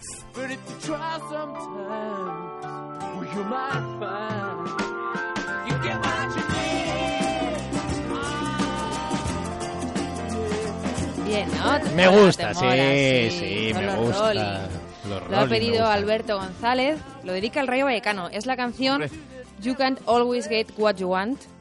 Want. Eh, corrígeme, Andrés. One, no, one, one. Que es algo así como no siempre puedes tener lo que deseas. A veces lo que te quitan también, como hoy, ¿no? Correcto. Raúl. Correcto. Robo a mano armada. Bueno, tampoco te pases. No, no, no, no, no, no. No. Luke Skywalker dice Veraneo la, poli- Valencia, la policía no ve nada últimamente, parece que los árbitros tampoco. Kuman, incomprensible que Montoya no sea titular con la temporada de Alves. Nieves Calatayud, a pesar de las polémicas del encuentro, parece que tenemos un 9 de España en la figura de Paco Alcácer. Nos piden un concurso que ya va tocando, vamos a tenerlo en cuenta. Que Mr. Chip venga a más, propuesta seria y arriesgada, dice Curioso. Venga, va. Y Javier Armas nos pide, podéis echar eh, más a menudo la vista a las demás divisiones y hablar un poquito más de ellas, que la Liga Adelante no es solo para dar los resultados el domingo. Es verdad, la liga adelante. Pues algunos estamos tan pendientes que conocemos a Dama Traoré. eh, y no por cuando juegan los partidos de primera, sino cuando, por ejemplo, juega en Mendizorroza y se pega una exhibición el tío. Alucinante. Oye, eh, hoy ha sido noticia, eh, antes que cuente Raúl ganando el resto de cosas, eh, contaban los compañeros de Yahoo, aseguraba Ramón Trecet, eh, una auténtica biblia de- del deporte, del mundo del deporte, un icono, contaba que Pablo Lasso en febrero será nombrado nuevo seleccionador nacional. Recordaréis que cuando estuvo aquí Pablo Lasso, yo le dije que nada más finalizar el Mundial de Baloncesto, en Radio Estadio aposté por un nombre, Pablo Lasso. Entonces se lo dije a él y le pregunté por la norma, la norma que impide que un entrenador de la Liga Endesa eh, sea seleccionador. Y él dijo esto. A mí me parece que la norma es absurda. Porque además, eh, y lo hemos vivido aquí, eh, es absurdo que el entrenador de, del Kinky, por ejemplo, eh, pueda entrenar a la selección española y el entrenador del, del Juventud no. Para mí la norma es absurda. Otra cosa es que tu club en un contrato laboral te lo permita y otra cosa es que tú quieras. Ahí está. Bueno, Pablo Lasso es un gran candidato. Otro que se postuló fue Joan Plaza. ¿Os cuadra, no? El tema. Nos cuadra, nos cuadra. Bueno, hoy- Perfectamente. Hoy incluso dentro de la rumorología se ha llegado a decir que Pablo Lasso iba a renunciar al banquillo del Real Madrid para ser seleccionador. Algo que si se tumba la norma no será necesario. Aunque también puede suceder que en algún momento dado el Real Madrid prescinda de Pablo Lasso, cosa que, mira, ojalá no pase, eh, porque yo sinceramente creo que la apuesta que ha hecho Pablo Lasso ha sido extraordinaria, pero, oye, eh, podría ser, de momento los resultados, los últimos resultados, pues han salido cruzados, pero los títulos para el Real Madrid se cuecen en otro momento. ¿Pero sigue Pablo Lasso al frente del Madrid esta temporada? Sí, sigue, Ah, sigue. es que como en verano algunos no lo van a por. Zasca. Sigue, sigue, sigue, sigue, sigue, sigue. No, ¿Quieres no, no, no, no, que me estoy quedando, claro, yo como solo escucho Onda Cero, pues no sé, esto no sé. Granado, Pues nada, que mañana hay seis partidos ¿estás bien? más. Lo primero, ¿estás bien? Estoy perfectamente. Enhorabuena a los compañeros valencianos y valencianistas por la clasificación del Valencia, Mun Valencia. ¿Qué compañeros? Tú ¿Eh? que eres futbolista. Qué tío, qué malo lleva. No, a ver, felicita a ver a la si gente. van a pagar las Vamos redes a ver, de Valencia. Ha felicitado Paco Gémez al Valencia por la clasificación y tú no lo vas a hacer. Yo claro que sí. Ah, Yo bueno, a ver, bueno, evidentemente. A ver, eh, por la evidentemente justa hay- clasificación. no, no, no. Empieza no, en hora. evidentemente hay que felicitar al Valencia por clasificarse para la siguiente ronda. Ahora, que yo piense que el partido ha estado marcado por los graves errores del árbitro. Vamos. Vamos, eso. Vamos. Lo digo aquí y como decía Carlos Rovira, en la China popular. Yo pienso y luego existo. venga. Eh, seis partidos de vuelta que tenemos mañana, de esos 16 avos de la Copa del Rey, a las 8 de la tarde. Eibar Getafe con ventaja de 3-0 para el Getafe. Español a la vez con ventaja de 2-0 para el Español. Remontable. Y Levante No, Albacete ¿eh? con empate a 1 en la ida. A las Alba. 10 de la noche, Córdoba-Granada, ventaja para el Granada por el 1-0 de la ida. Villarreal-Cádiz. En este caso, mm, ventaja para el Villarreal, 2-1 ganó en la ida. Escúchame. Y Real Sociedad, Oviedo, empate a 0 en la ida. Y Sid Lowe va a estar allí, ¿eh? Lorena- Cuidado. va a estar Sildo, es verdad. Cuidado, Lorena me ha Lorena mirado mal por lo del español, pero yo creo que es remontable. Mira lo del rayo hoy. Pues por eso te lo digo. Claro, Eh, eliminado, ¿no? hacemos un golito rápido eh, y luego ya pues vamos Yo no me viendo. meto contigo con Alavés, sí, ¿no? o viene mejor caer, ya sabes lo que tienes que empezar a hacer. Pero que no nos viene bien, escúchame. eliminado. Que nombre, que no, que no. Que el año aquel que subimos a primera y estaba todo controlado. Eh, fuimos ahí eh, muy lejos en la Copa. Sí, hombre, eliminamos al Real Madrid y todo. Sí, sí, pasaron un montón de cosas. Pero Lo que está claro es que después de ver hoy el Barça-Huesca, es eh, absurdo el sistema de competición. En de la eso Copa estoy contigo. Rey. En eso estoy contigo. Es una duda. pena ver a esos equipos. Comunicado de la Asociación De de, Futbolistas. Españoles que explican que ascienden las reclamaciones por cantidades adeudadas correspondientes al plazo en diciembre en primera y segunda división. Son 60 reclamaciones ante 13 clubes por una cantidad de 7 millones de euros. Nos cuenta Antonio David Jiménez que el Lucena hoy no ha entrenado porque no cobran desde el mes de septiembre. Natalia de Pablos ficha por el Arsenal, la exjugadora del Rayo Vallecano ficha por el equipo dirigido por el español Pedro Martínez Losa. Además, eh, me acaba de llamar Rafa Fernández para contarme que la selección española de fútbol sala para deficientes visuales Hombre, grado sí, B2, señor. B3 Fenómenos. se han proclamado hoy campeones de Europa tras vencer en la Grandes. final por Vamos. 2-1 a Rusia. Meritazo. Ha habido jornada de la Eurocup, Nimburg 91, Baloncesto Sevilla 82 y en el menú NBA para esta noche a las 2 Memphis Golden State con Margasol, New York Knicks frente a Dallas con José Manuel Calderón a las 4 y media Sacramento, Oklahoma con Serge Ibaka. Hasta ahora están disputando un duelo eh, de bolos. Los jugadores Sí. de los Chicago Bulls, he visto Ajá. una foto, llevan unas camisitas. Ahora te voy a enseñar, Lorena. Ahora si acierta más que ayer, ¿eh? Ahora te- Tampoco estaría mal. ¿Alguna Bueno, cosa? bueno, Arangue ¿Tienes como por ahí el algo? ¿Tienes Digo por ahí yo, algo? digo yo. Sí, no, mira, dicen en Brasil que Pato, delantero del Corinthians, que ha jugado a préstamo en Sao Paulo, buenísimo, que yo creía que tenía ya 30 y pico, pues tiene 25 años. Sí, sí, es una cosa increíble ¿Cómo? esto. 25 No, años. no, es tiene, increíble, sí, sí. es increíble. Que podría Sí. sustituir a Vaca en el Sevilla si se va la temporada que viene. Y hay otra, ¿eh? En Argentina dicen que Simeone podría tener las maletas hechas para jugar en Lacho o Nápoles. Y digo jugar porque estamos hablando de Giovanni Simeone. Ah, hombre, Giovanni claro, ¿cómo le ha dado la vuelta al Simeone. tema, eh? ¿Cómo le ha dado Eh, ahí? yo digo, va por un lado, pero iba por otro. ¿Te cuadra Intriguita. eso, Lorena? ¿Te cuadra? Yo creo que está muy bien en River y necesita quedarse al menos un par de años más en Sí, River. porque lo que Y necesita... coger minutitos y hacerse hombre, y él está muy mentalizado. Es hombre ya, ¿no? Vamos a ponerlo en cuarentena. Hacerse hombre en el campo. digo que... La cabeza la tiene de hombre, no de chaval. ¿eh? Pero digo que, que lo que le hace falta al fútbol de Argentina es intentar que grandes valores como este pues se queden allí unos años más para que aquello coja un poco de, de fuerza, ¿no? Porque si no, al final... Ahora está concentrado con la equipos- sub-20 y es pieza clave, pero en River todavía no tiene minutos. Hablamos con si él. Sale, si pasado. sale Sí, sí. algún delantero como Teo, que seguramente se marche, pues tendrá más oportunidades, pero difícil. Oye, lo Leo de, leía yo libros. Leo Gutiérrez. lo de... El Teo en el zoo, yo se lo tengo también. Lo de Pato es increíble, ¿eh? 25 años. No, eso es, 25 eso es alucinante. Y llevan Porque años esperando a tiene, que, por a ejemplo- que, no sé, es una promesa ahí que nunca sale. Claro, es, es- o sea, tú has vivido casi como dos vidas de pato, ¿no? O sea, y, y le conocemos prácticamente. Dos vidas de Pato. Por cierto, Abreu a lo mejor vuelve al Botafogo. ¿En serio? Se ha ido de central y Abreu. para Botafogo. Abreu. González, abrocha. Jordi, buenas noches. Muy buenas noches, mi querido Héctor. Hoy me tocó vivir el Valencia Rayo de Copa y la verdad es que se vivió con más tensión que cagar sin pestillo y sin papel suficiente. El Valencia pasó y Paco Gémez se quejó del arbitraje, que por momentos lo vi destrozarse esa camisa prieta al otronista en discoteca y reventarnos allí a todos, pero finalmente todo quedó ahí. La Copa del Rey, esa competición denostada que en la mayoría de los casos hace que equipos como el Huesca se vaya con 12 churros en la saca, pero con vídeos muy chulos, eso sí, del Nou Camp. Más allá del torneo del CAO, hoy había una cita histórica donde el mundo se paró. Los focos se centraban en Marruecos, donde se jugaban las semifinales del mundialito del FIFA, no sé qué, o como leche se llame. eh, eh. donde el Madrid jugaba ante el Cruz Azul. Cruz Azul que ha sido oírlo lo de Cruz Azul y me he dicho, me bebería unas cuantas cruces azules porque nombre de cerveza por lo menos tiene. El partido ha tenido menos historia que mi carrera de tenor, donde tan solo se destaca Casillas y sus penaltis, parados. Curioso, cuando no lo marean desde ningún foco Iker recupera a ese portero capaz de pararlo todo, porque lo para todo como un guardia civil en un control de alcoholemia en un día de cena de empresas. No pasa ni uno. Ahora sí hay que vender el mundialito como el campeonato de los campeonatos y que alguien se lo crea. Quien se lo crea también será aquel que sigue creyendo que una vez Ricky Martin entró a una casa y se encontró un perro, una chica, nocilla. En fin, así que como diría el gran Manuel Precedo, buenas noches, canallas. Adiós, canalla, adiós. Al kiosco. El diario Marca de mañana lleva en portada a Sergio Ramos y dice: Vuelan. El Madrid se mete en la final del Mundialito goleando al Cruz Azul.